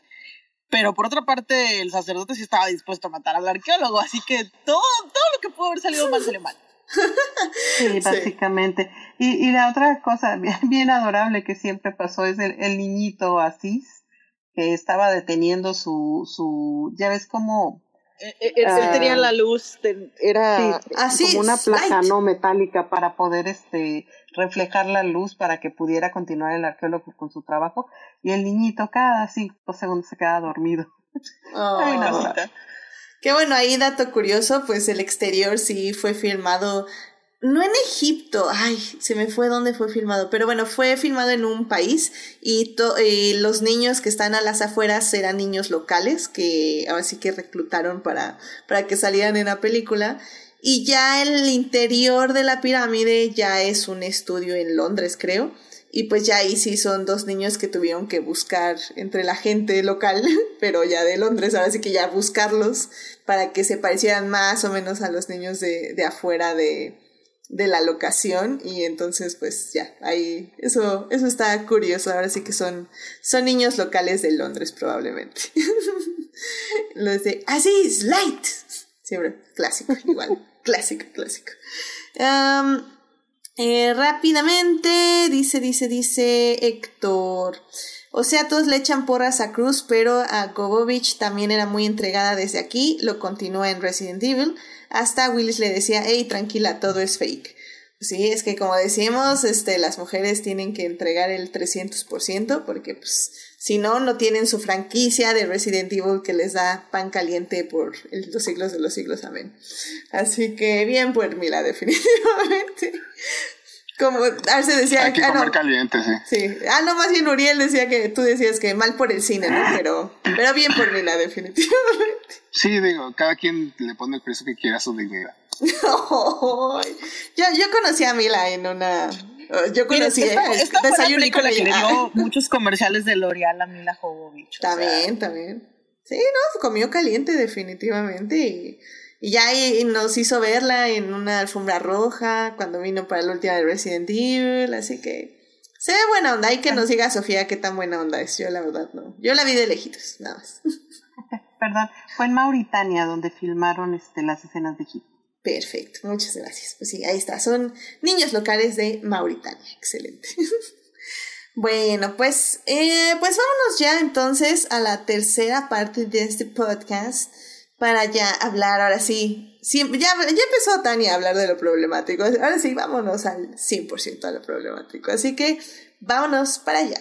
He's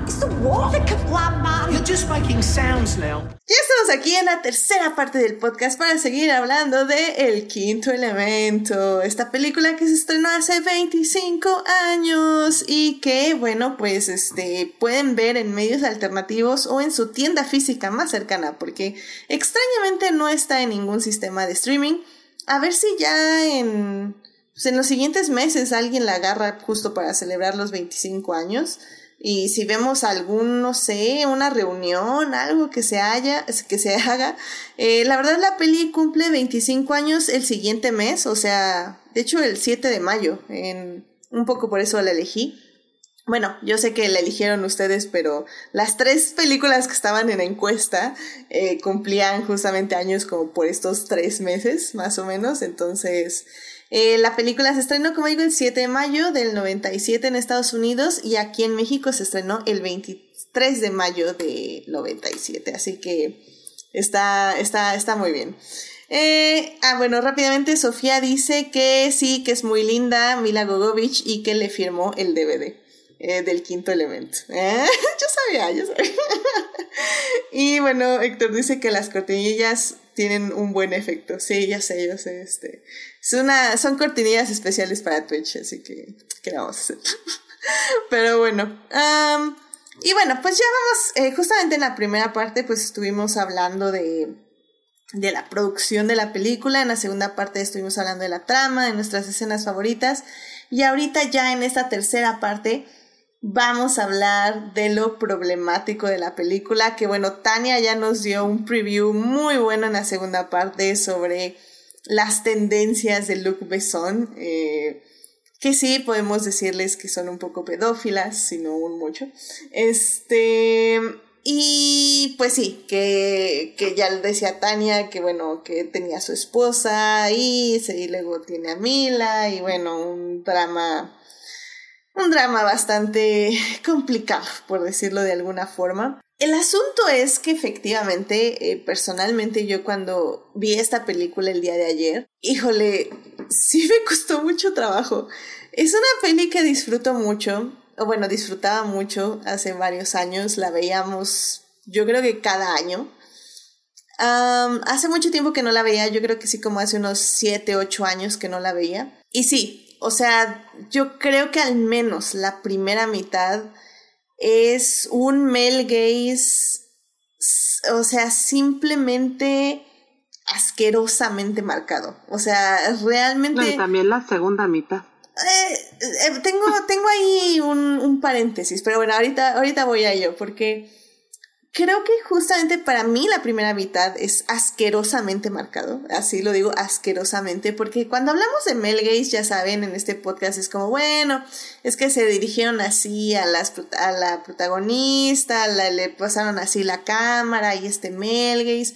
No, no, no, aquí es la cámara, la trama, la manera en que hablan los personajes, la manera que se dirigen al, a la protagonista, la manera en que la ven, la manera en que la tratan, la tocan, la, escuchan, la representan. Ah. No, la representación de todos los personajes femeninos en la película. Sí. Todos, absolutamente todos, o sea. Creo no, que no, hay un momento en que realmente me di cuenta, o sea, que me cayó como el 20, que todo, o sea, actor que salía era hombre. O sea, literalmente hay como cuatro o cinco No, no. mujeres que salen en la pantalla. Pon tú que todas son o, objetos para ver, o sea, son este aeromosas sexys o camareras sexys o algo así, o son O secretarias sexys. o secretarias sexys, o son mujeres de comedia como la soldado, que pues básicamente van como para que Corbin diga, no, no, no, yo prefiero a Lilo, que voy a preferir a esta este, señora este, fortachona, grande, o sea, no, no, no. Entonces esa es comedia. O, o es Lilu, que literalmente 10 veces, o sea, bueno, no, no sé si son 10 veces, pero al menos son 8 veces, o sea, se los juro. Ah, es que es perfecta, perfecta. Miren qué perfecta es. Uf, perfecta. Quiero unas fotos para el archivo. Pero unas fotos para el chivo. Ah, sí, es perfecta. Entonces, así como, Dios santísimo, ¿ya? O sea, ¿ya? No, no, no, no, no. Sí llegó un punto que dije, si estuviera viendo esta película por primera vez hoy, 2020, yo creo que ya la hubiera quitado. O sea, tal vez no la hubiera quitado porque juramento escolar de cinematografía. Pero, pero, híjole, estaría... Pero tendría una estrella en tu reseña. Sí, o sea, yo ya estaría muy, muy, o sea, haciendo muchos corajes, básicamente. Oye, y fíjate eso que mencionabas de todos los personajes femeninos. Yo, yo siempre que veía esta película, me figuraba la escena esa de El último gran héroe, la de Schwarzenegger, donde el niño le decía, oye, ¿qué no ves esta, esta, esta muchacha es demasiado hermosa para trabajar en un videocentro? Sí.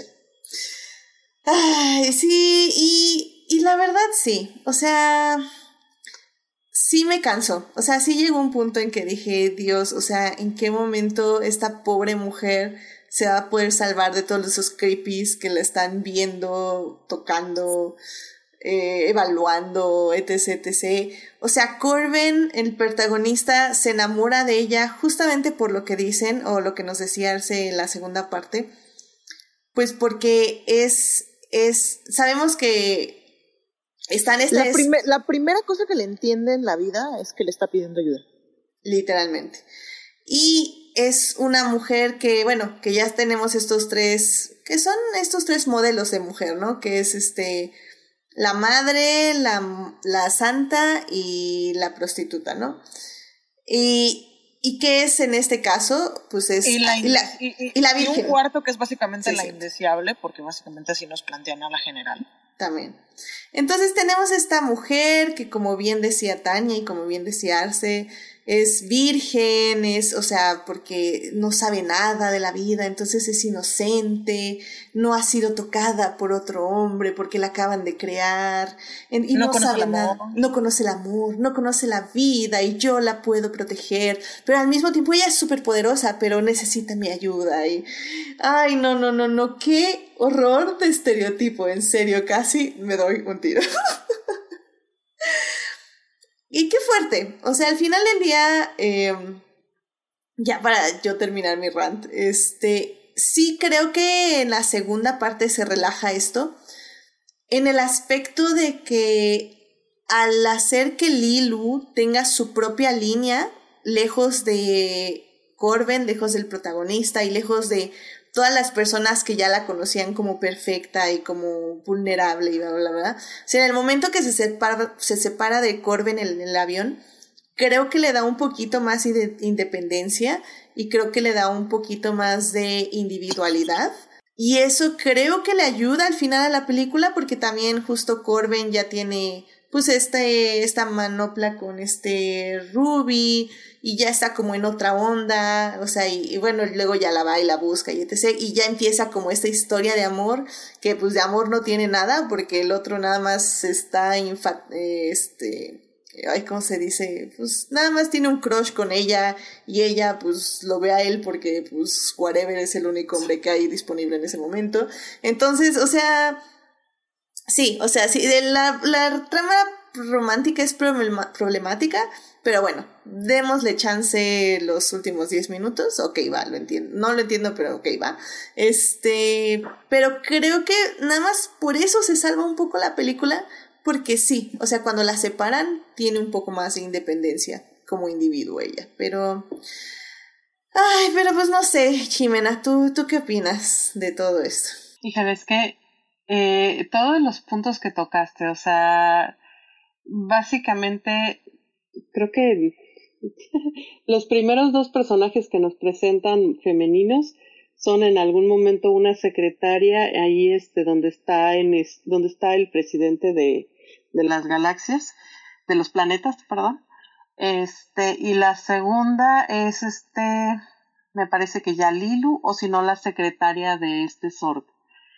Este, y te sigues y es otra secretaria, otra, este, sobre, los, sobrecargo. sobrecargo, la front desk de ahí del, del aeropuerto, este, la de McDonald's, o sea, y, y todas o, o traen bikini, o traen un crop top, o traen, o sea, nada más es para que las veas, para consumo.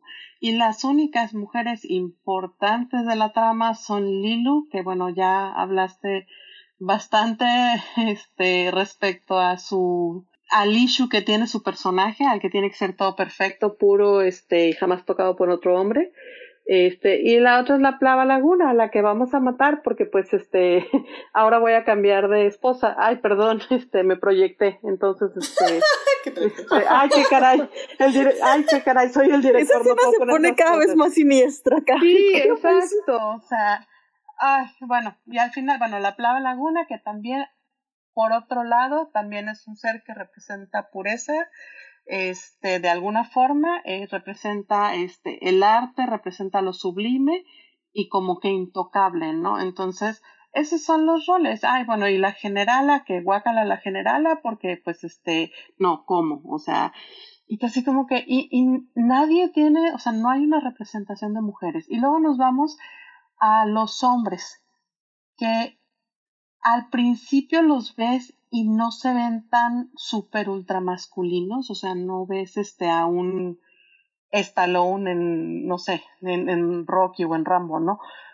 Eh, tienen unos diseños muy, este, por ejemplo, el de Sor, el de Sor, que es este, un diseño muy flamboyante, Ruby Rose, súper flamboyante. Como que lo que te da a entender este es que en el futuro está de moda que los hombres sean fabulosos, o sea. Ándale, Ándale, y, y como que al principio te los pintan como que, mira, no somos tan machistas, todo está bien padre porque en el, en el futuro los hombres no necesitan, este, como que mostrar su, su masculinidad, este, así, con, con los roles estereotipos de, de ahora, de los noventas, ¿no? Pero al final de cuentas viene siendo lo mismo.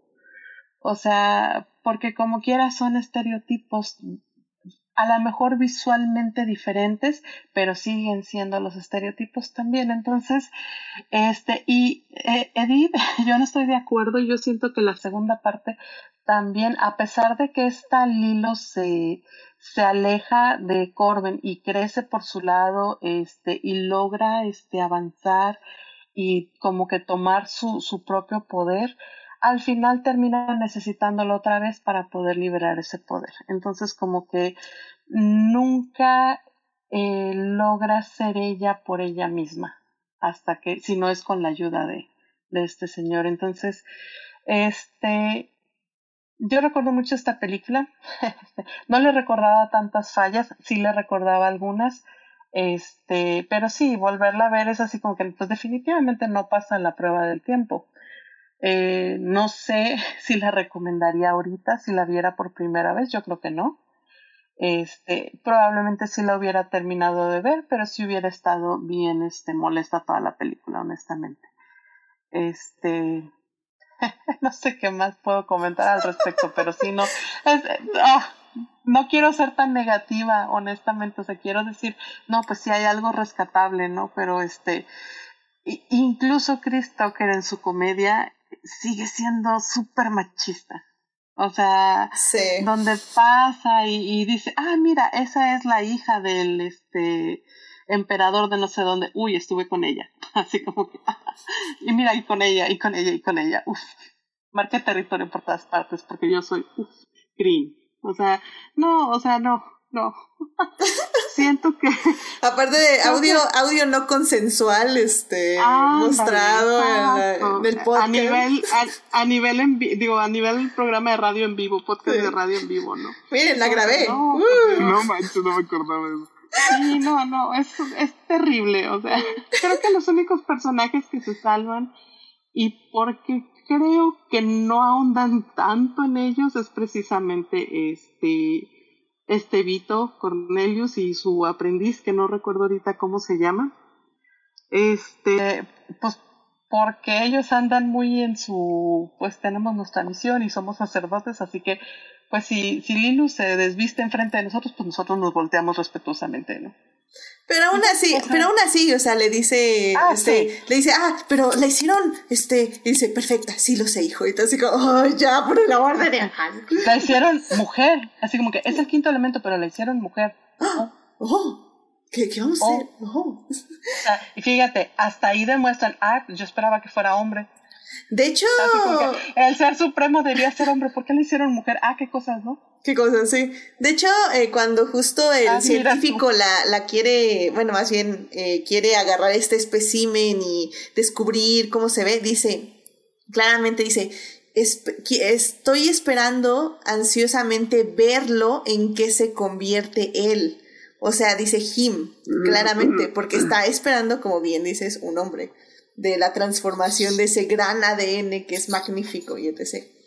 Entonces, o sea, y, y en ese aspecto, en, en, ese aspecto, por ejemplo, la peli sí es uh, un milímetro este, inclusiva en el aspecto de que sí vemos, por ejemplo, el presidente es un hombre negro, eh, hay bastantes personajes de color, sí, hay personajes de color estereotípicamente en papeles eh, de villanos, estoy de acuerdo, y son la mayoría, pero al menos veo un cast de hombres un poquito más diverso que en las películas de esa época, ¿saben?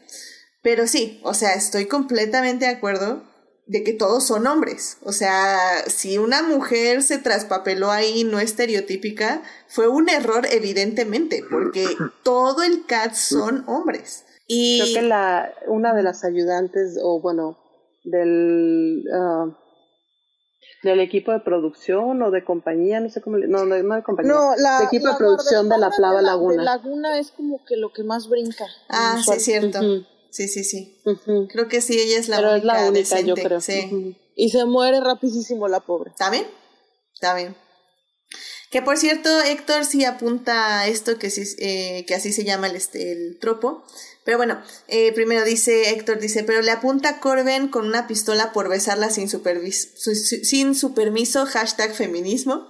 Efectivamente, es el, es el momento que Luke Besson dice, soy súper feminista, caray. Sin solo consensual el asunto. Así como, ok, ok, bueno, ok. Eh, el término es Born Sexy Yesterday. Eh, que dice que Tania debe conocer el término. Y sí, efectivamente. Sí, sí lo conozco. Born Sexy Yesterday, así se llama el tropo. En español creo que podríamos ponerle el amo su inocencia. Ay, Dios, no, por favor. Pero sí. Digo, si, tuviéramos que ponerle nombre en español, neta, tendríamos que. En, México ese es el tropo, la neta. Sí.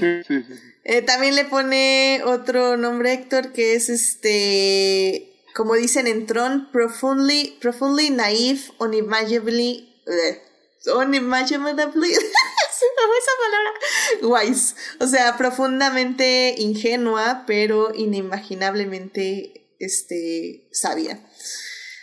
Entonces sí, o sea, qué difícil, qué difícil es ver esta peli con los lentes morados. Este, pues no sé, Melvin, Uriel, ¿qué, qué opinan de estas reflexiones, este, de la película? Bueno, pues hace rato no la veía, pero sí, o sea, me cayó todo así.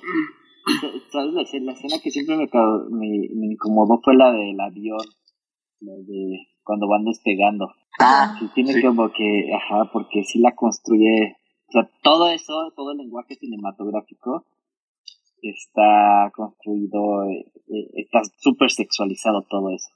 Ay, sí, sí, es que, es que todo, hasta, hasta todo el lenguaje también lo construye así. Está Cabrón el look. no me había dado cuenta que tan pesado estaba. Sí, completamente de Y no la he acuerdo. visto recientemente, la verdad, ya, sí, ya tiene como, yo creo unos tres años o más. Pero sí, sí, sí. Fíjate que yo también tengo mucho de no verla.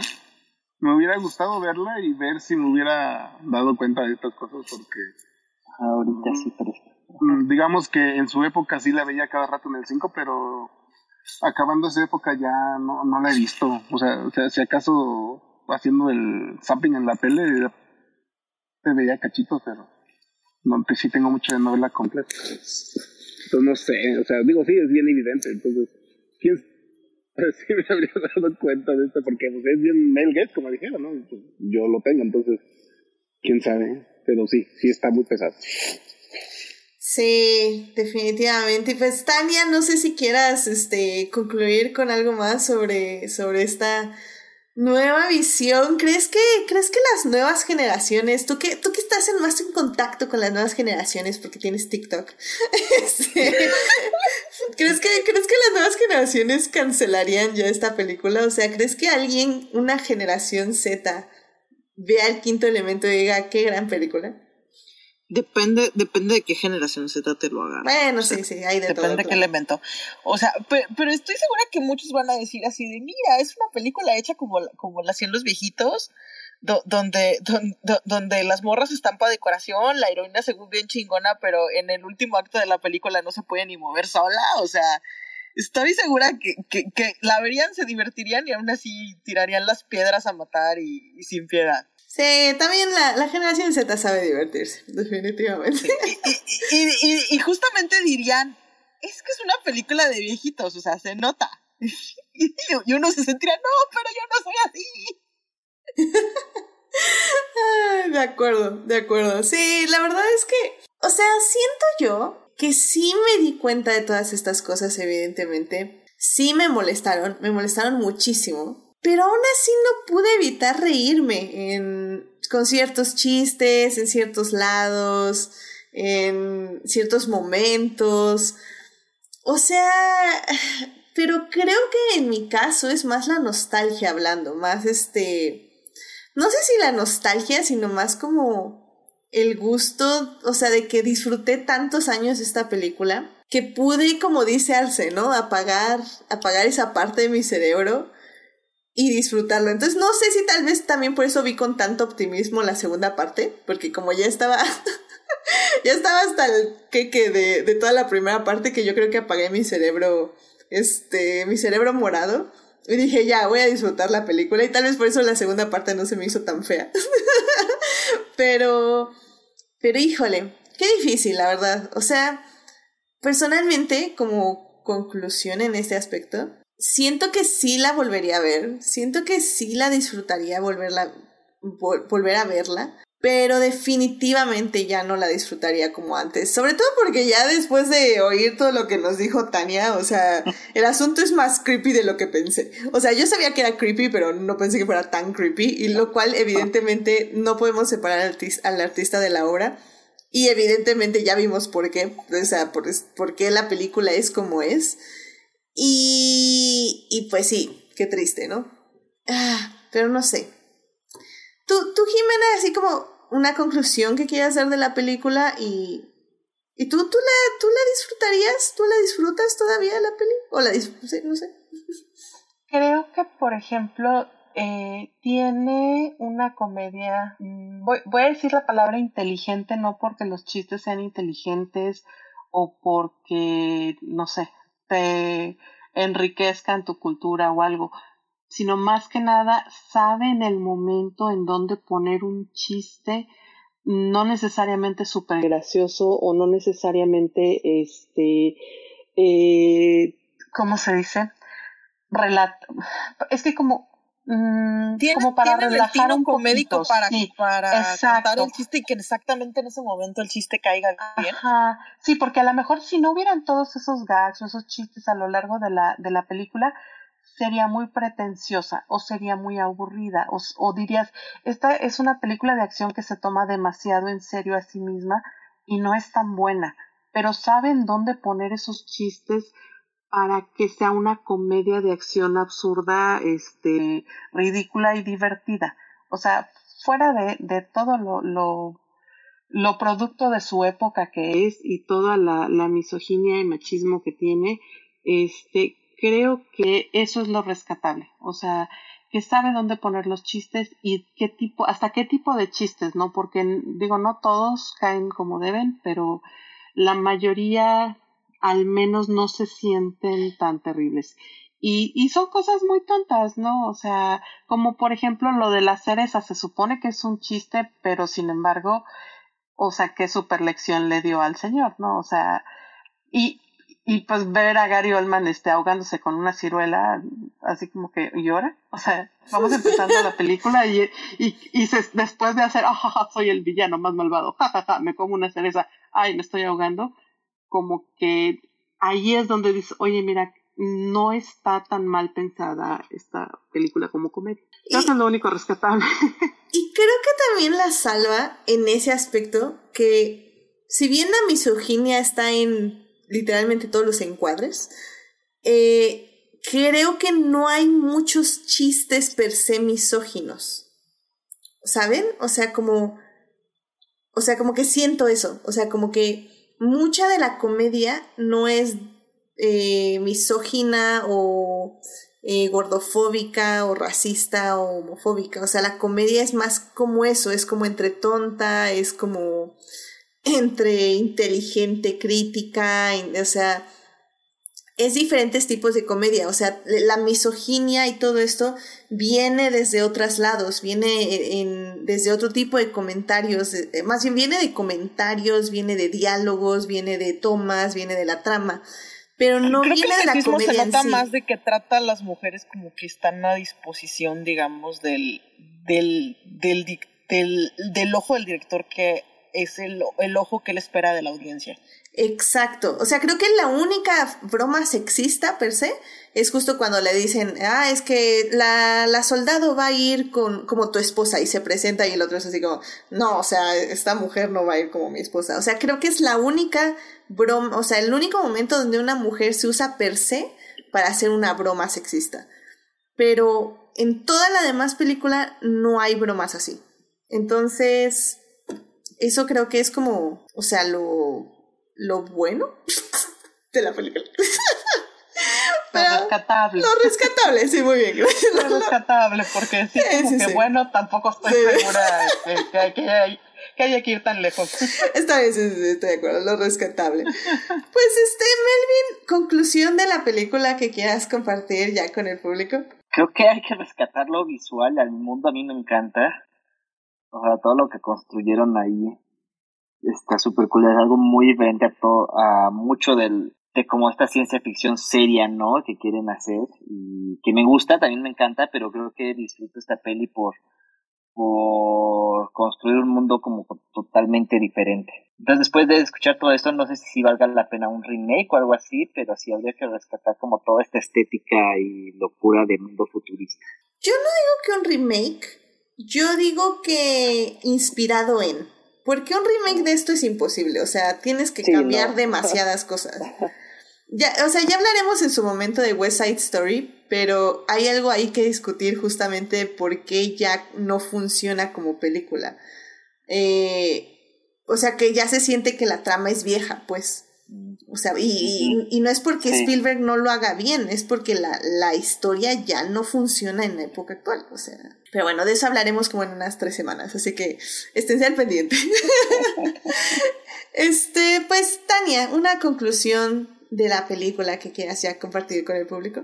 Mm, pues mira, ahorita en mi vista de la prisa con todo y todo me la pasé bien, o sea, siento que que la, la película todavía, todavía en, en un montón de selección de películas donde mis opciones básicamente estarían cosas de Zack Snyder y, de Michael Bay, creo que terminaría agarrando el quinto elemento. Amén. Ouch. Ouch. aparte, no sé, me gusta. No, sí, ouch, la verdad sí, estoy con él, perdón, sí estoy con él. Me, me, gustaría, me gustaría un futuro donde, donde en las tiendas de moda rápida pudieras encontrar cosas diseñadas por Jean Paul, Jean Paul Gartier disponibles. Estoy de acuerdo, sí, sí. Sí, definitivamente ahí sí estoy de acuerdo. y el aparato para maquillar, por favor. Ah, sí, Sofía me dijo que sí, que lo necesitaba ya. y el de las uñas también. ándale, el de la, uf, el de las uñas. Tiene unas cosas parecidas a los supersónicos. Este, sí. Como el, el que los edificios están arriba porque en la parte de abajo está el smog que pues ya no este, es factible vivir ahí este y algunos electrodomésticos este como el, los autolavados y cosas así que sí son muy de el pollo. el pollo. Ah sí pone unas tabletitas en el en el, microondas un pollo completo. Y con verduras y toda la cosa. Estoy segura de haber visto una escena así en los supersónicos o sea. Sí. Creo que ellos se comían la pura tabletita. No cómo crees no los supersónicos. Ah los supersónicos. Ay sí no sé no, también ponían a cocinar la tabletita para hacer una super comida. Este, también, te digo, también tenían el, los aparatitos, la, la, mascarita para maquillarse y una cosa así para el baño. O sea, sí, sí, cosas curiosas que, que sí recuerdo claramente de los, los supersónicos, los Jetson, ¿no? O sea, el, el, futuro tiene que ser mixto, o sea, por más jodido que esté, como que tiene que dar motivaciones para para. Te tiene que poner cosas padres porque si no, esas, si no estarías así con cara de, pero ¿por qué no se, no se ha suicidado esta gente? O sea. Sí, yo sé. Definitivamente, estoy de acuerdo. Ah, ah, por cierto, en Etsy hay patrones para, para punto de cruz del quinto elemento y te das cuenta que los personajes son tan característicos que, que los pueden reducir a, a básicamente parecen diseños de 8 bits con, pero con punto de cruz, o sea, es muy fácil, son muy distinguibles. muy bien, muy bien. Que por cierto, Héctor también nos está diciendo en el chat, este, que la mamá también, el chiste de la mamá es medio sexista porque es, horrible, es molesta y es chismosa y, victimosa. Sí, es algo que se me había olvidado y sí, también estoy de acuerdo. La mamá es un chiste bastante sexista también.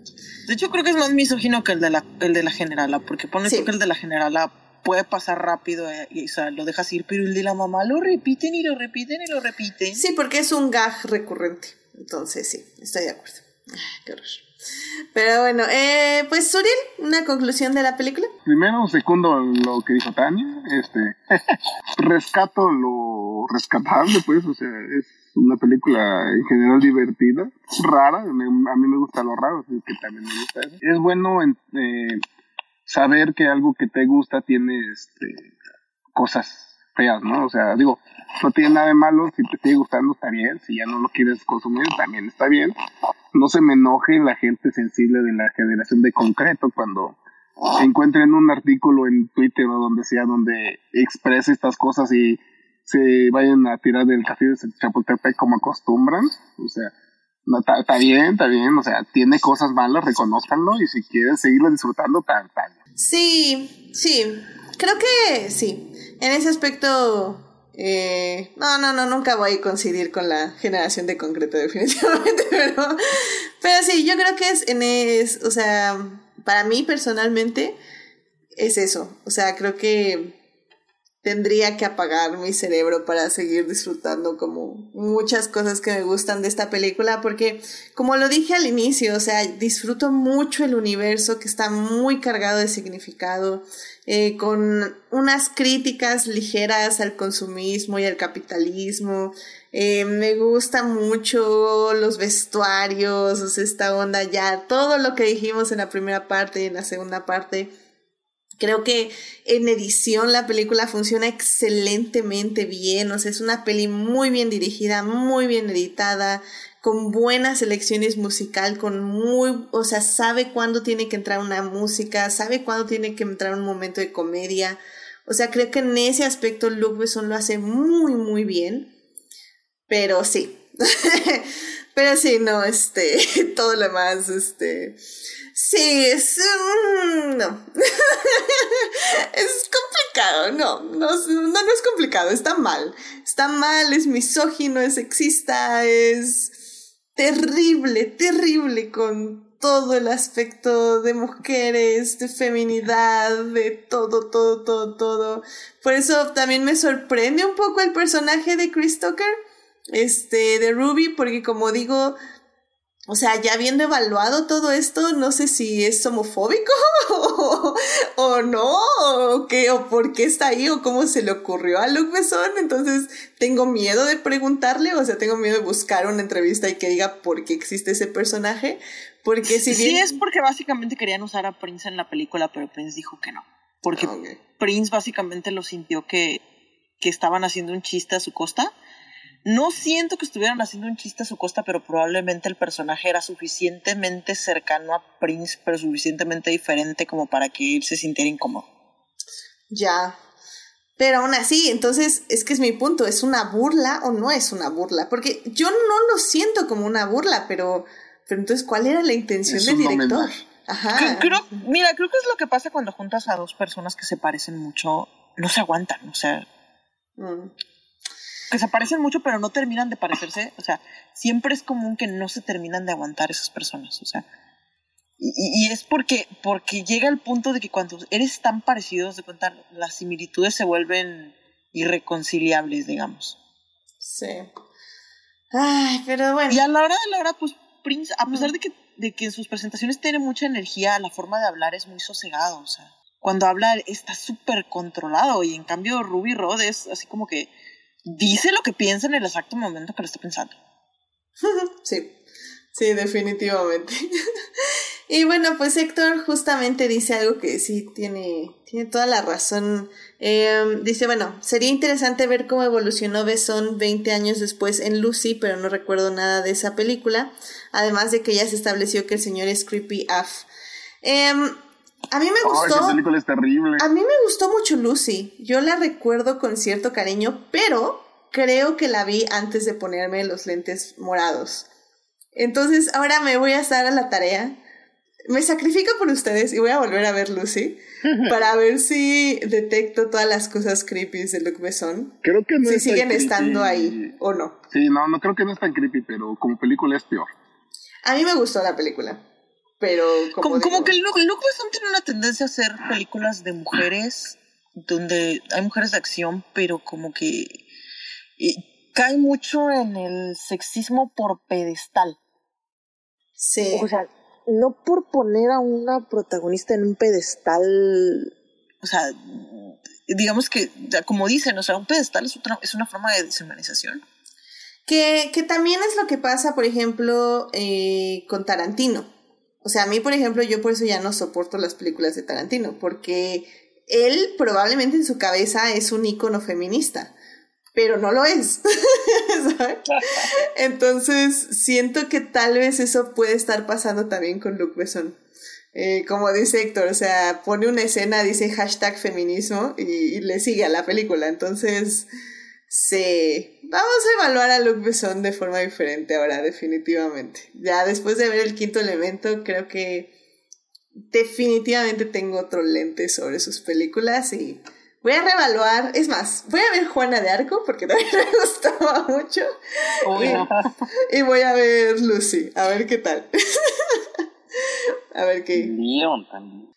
Esa se me hace todavía más compleja porque de hecho me estaba Leon, el, el profesional. Ah. Sí. Porque pues ahí Natalie Portman estaba bastante, bastante jovencita. Y era precisamente lo que me estaba comentando Héctor ahorita.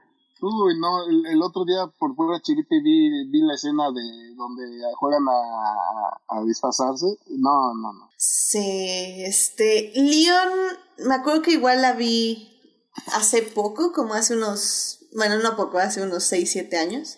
Y sí, también ya sabiendo todo lo que vivió Natalie Portman después de esta película, uf, sí, no, qué, qué fuerte, qué fuerte. Volver a ver la filmografía. Solo, y solo puedo pensar que, que quien sea que tomó la decisión que, de que la relación entre Leon y, y, la, y, la, y Matilda fuera enteramente platónica le hizo un favor a esa película. Sí, no, ¿te imaginas? No, no, no, no, no, no, no, no, no, no, no, no, no, definitivamente no pensemos en ello. Así que bueno, pues bueno, yo creo que con eso ya podemos despedir este programa. Vayan a ver el quinto elemento, como decimos, y como vieron todo este programa, son muchas cosas que hay que evaluar viendo la película, lo cual creo que lo hace aún más divertido. Eh, como decíamos, la película no está disponible en ningún medio streaming. Esperemos que ya la pongan al menos por sus 25 años en algún lugar.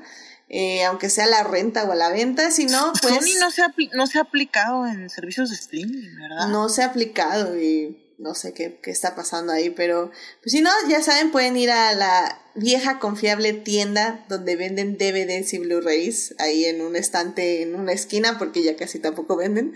Y esta peli va a estar baratísima, así se los firmo. Este, o si no, pues ya saben, en medios alternativos, pero, pero bueno, pues ahí para que disfruten una vez más o no. disfruten o no disfruten. El quinto y, y recuerden, recuerden que ser crítico con una obra no significa que no puedan disfrutarla. Sí. Pueden hacerla. Sí, completamente de acuerdo. O sea, al final del día, pues es, sí, es justo lo que, lo que hemos estado diciendo el programa. O sea que puedo volver a verla y sé que me voy a reír en muchos lugares y sé que voy a disfrutar muchas cosas, pero al mismo tiempo sé que hay cosas muy malas en general con la película. Y esto es, sí, justo lo que dijo Tania. Entonces, that's that. Bueno, pues ya con eso llegamos al final del programa. ¡Woo! Este programa con problemas técnicos, este que tengo que resolver esta semana, porque si no la próxima semana ahora sí me voy a dar un tiro. Pero pues bueno, aquí estuvimos y estuvo muy muy bueno. Muchísimas gracias. Este, Jimena, Melvin, Tania y Uriel por venir al programa. Espero que se la hayan pasado muy bien. Jimena, muchísimas gracias por venir. ¿Dónde te puede encontrar nuestro público? Este, bueno, como siempre en Crónicas del Multiverso, este, los especiales de domingo. Excelente. Melvin, muchísimas gracias por venir al programa. ¿Dónde te puede encontrar nuestro público? Gracias. En Instagram como arroba melvdj. Perfecto. Tania, muchas gracias por venir. ¿Dónde te puede encontrar nuestro público? En Twitter como arroba romantizai. Y no he subido nada, nada a TikTok, pero me pueden buscar como caramel-machete. Eh, ahorita básicamente está fácil poner correctamente con mi TikTok porque no hay mucho y no he subido nada en un buen rato. Aunque ya estoy editando algo de nuevo, finalmente me volvió la musa. Pero sí, me pueden encontrar esos lugares. Y eh, los martes, jueves y domingos en Crónicas del Multiverso.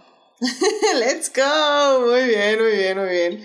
Sí, no, mucho cast de crónicas el día de hoy, definitivamente. Uriel, muchísimas gracias por venir al programa donde te puede encontrar nuestro público.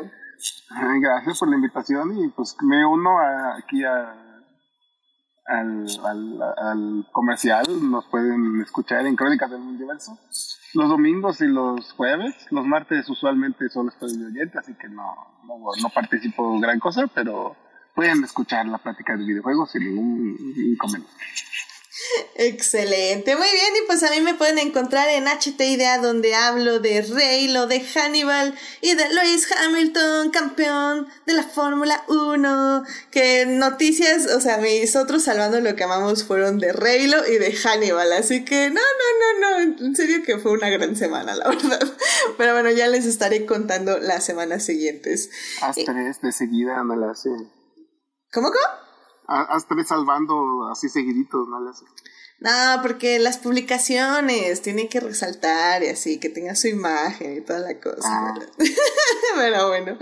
Y bueno, también recuerden que me encuentran en los crossovers con Crónicas del Multiverso, que la anterior semana fui a entregar también ahí los premios a los mejores, eh, de los cronis, a las mejores películas, series, cómics, música, bla, bla, bla, bla, bla, estuvo muy bueno ahí. Se estuvo premiando lo mejor del 2021, así que vayan a escucharles. Hubo sorpresas, traición y, y mucho drama.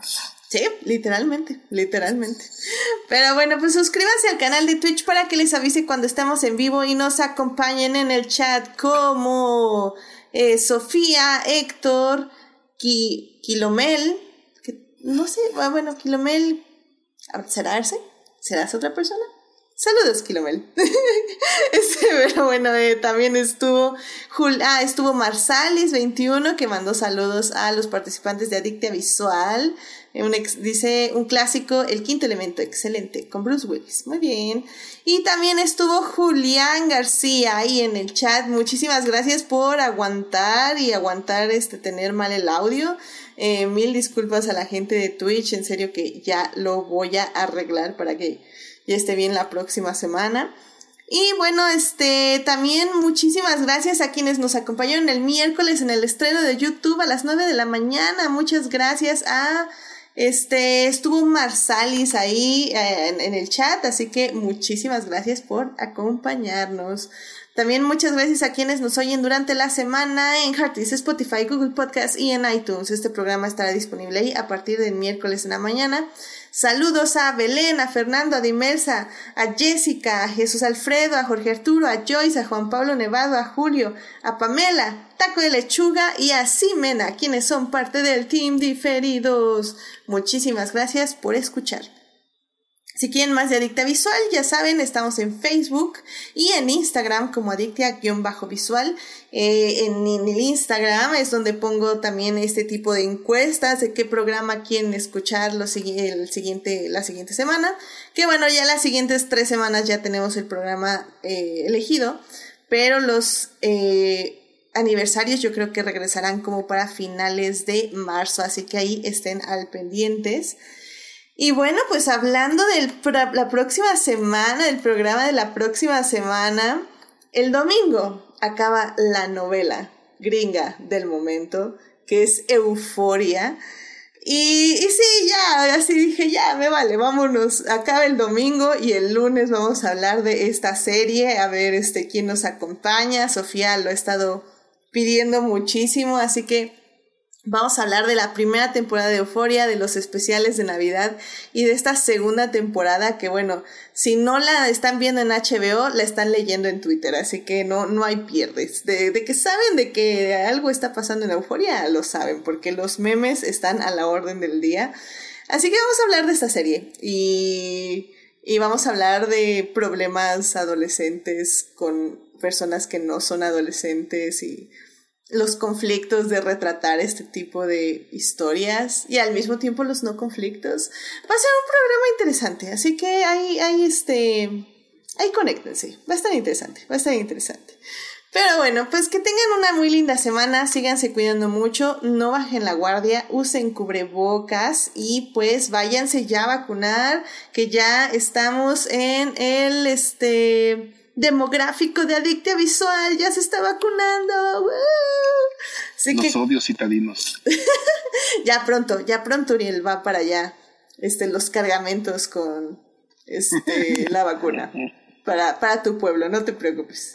Así que ya, ya íbamos, ya íbamos, avanzando, avanzando. Así que vámonos por la tercera dosis. Sí, bueno, pues muchas gracias. Cuídense mucho. Muchísimas gracias, Jimena, Melvin, Uriel, Tania. Cuídense mucho y nos estamos viendo. Bye bye. Ahí nos solemos.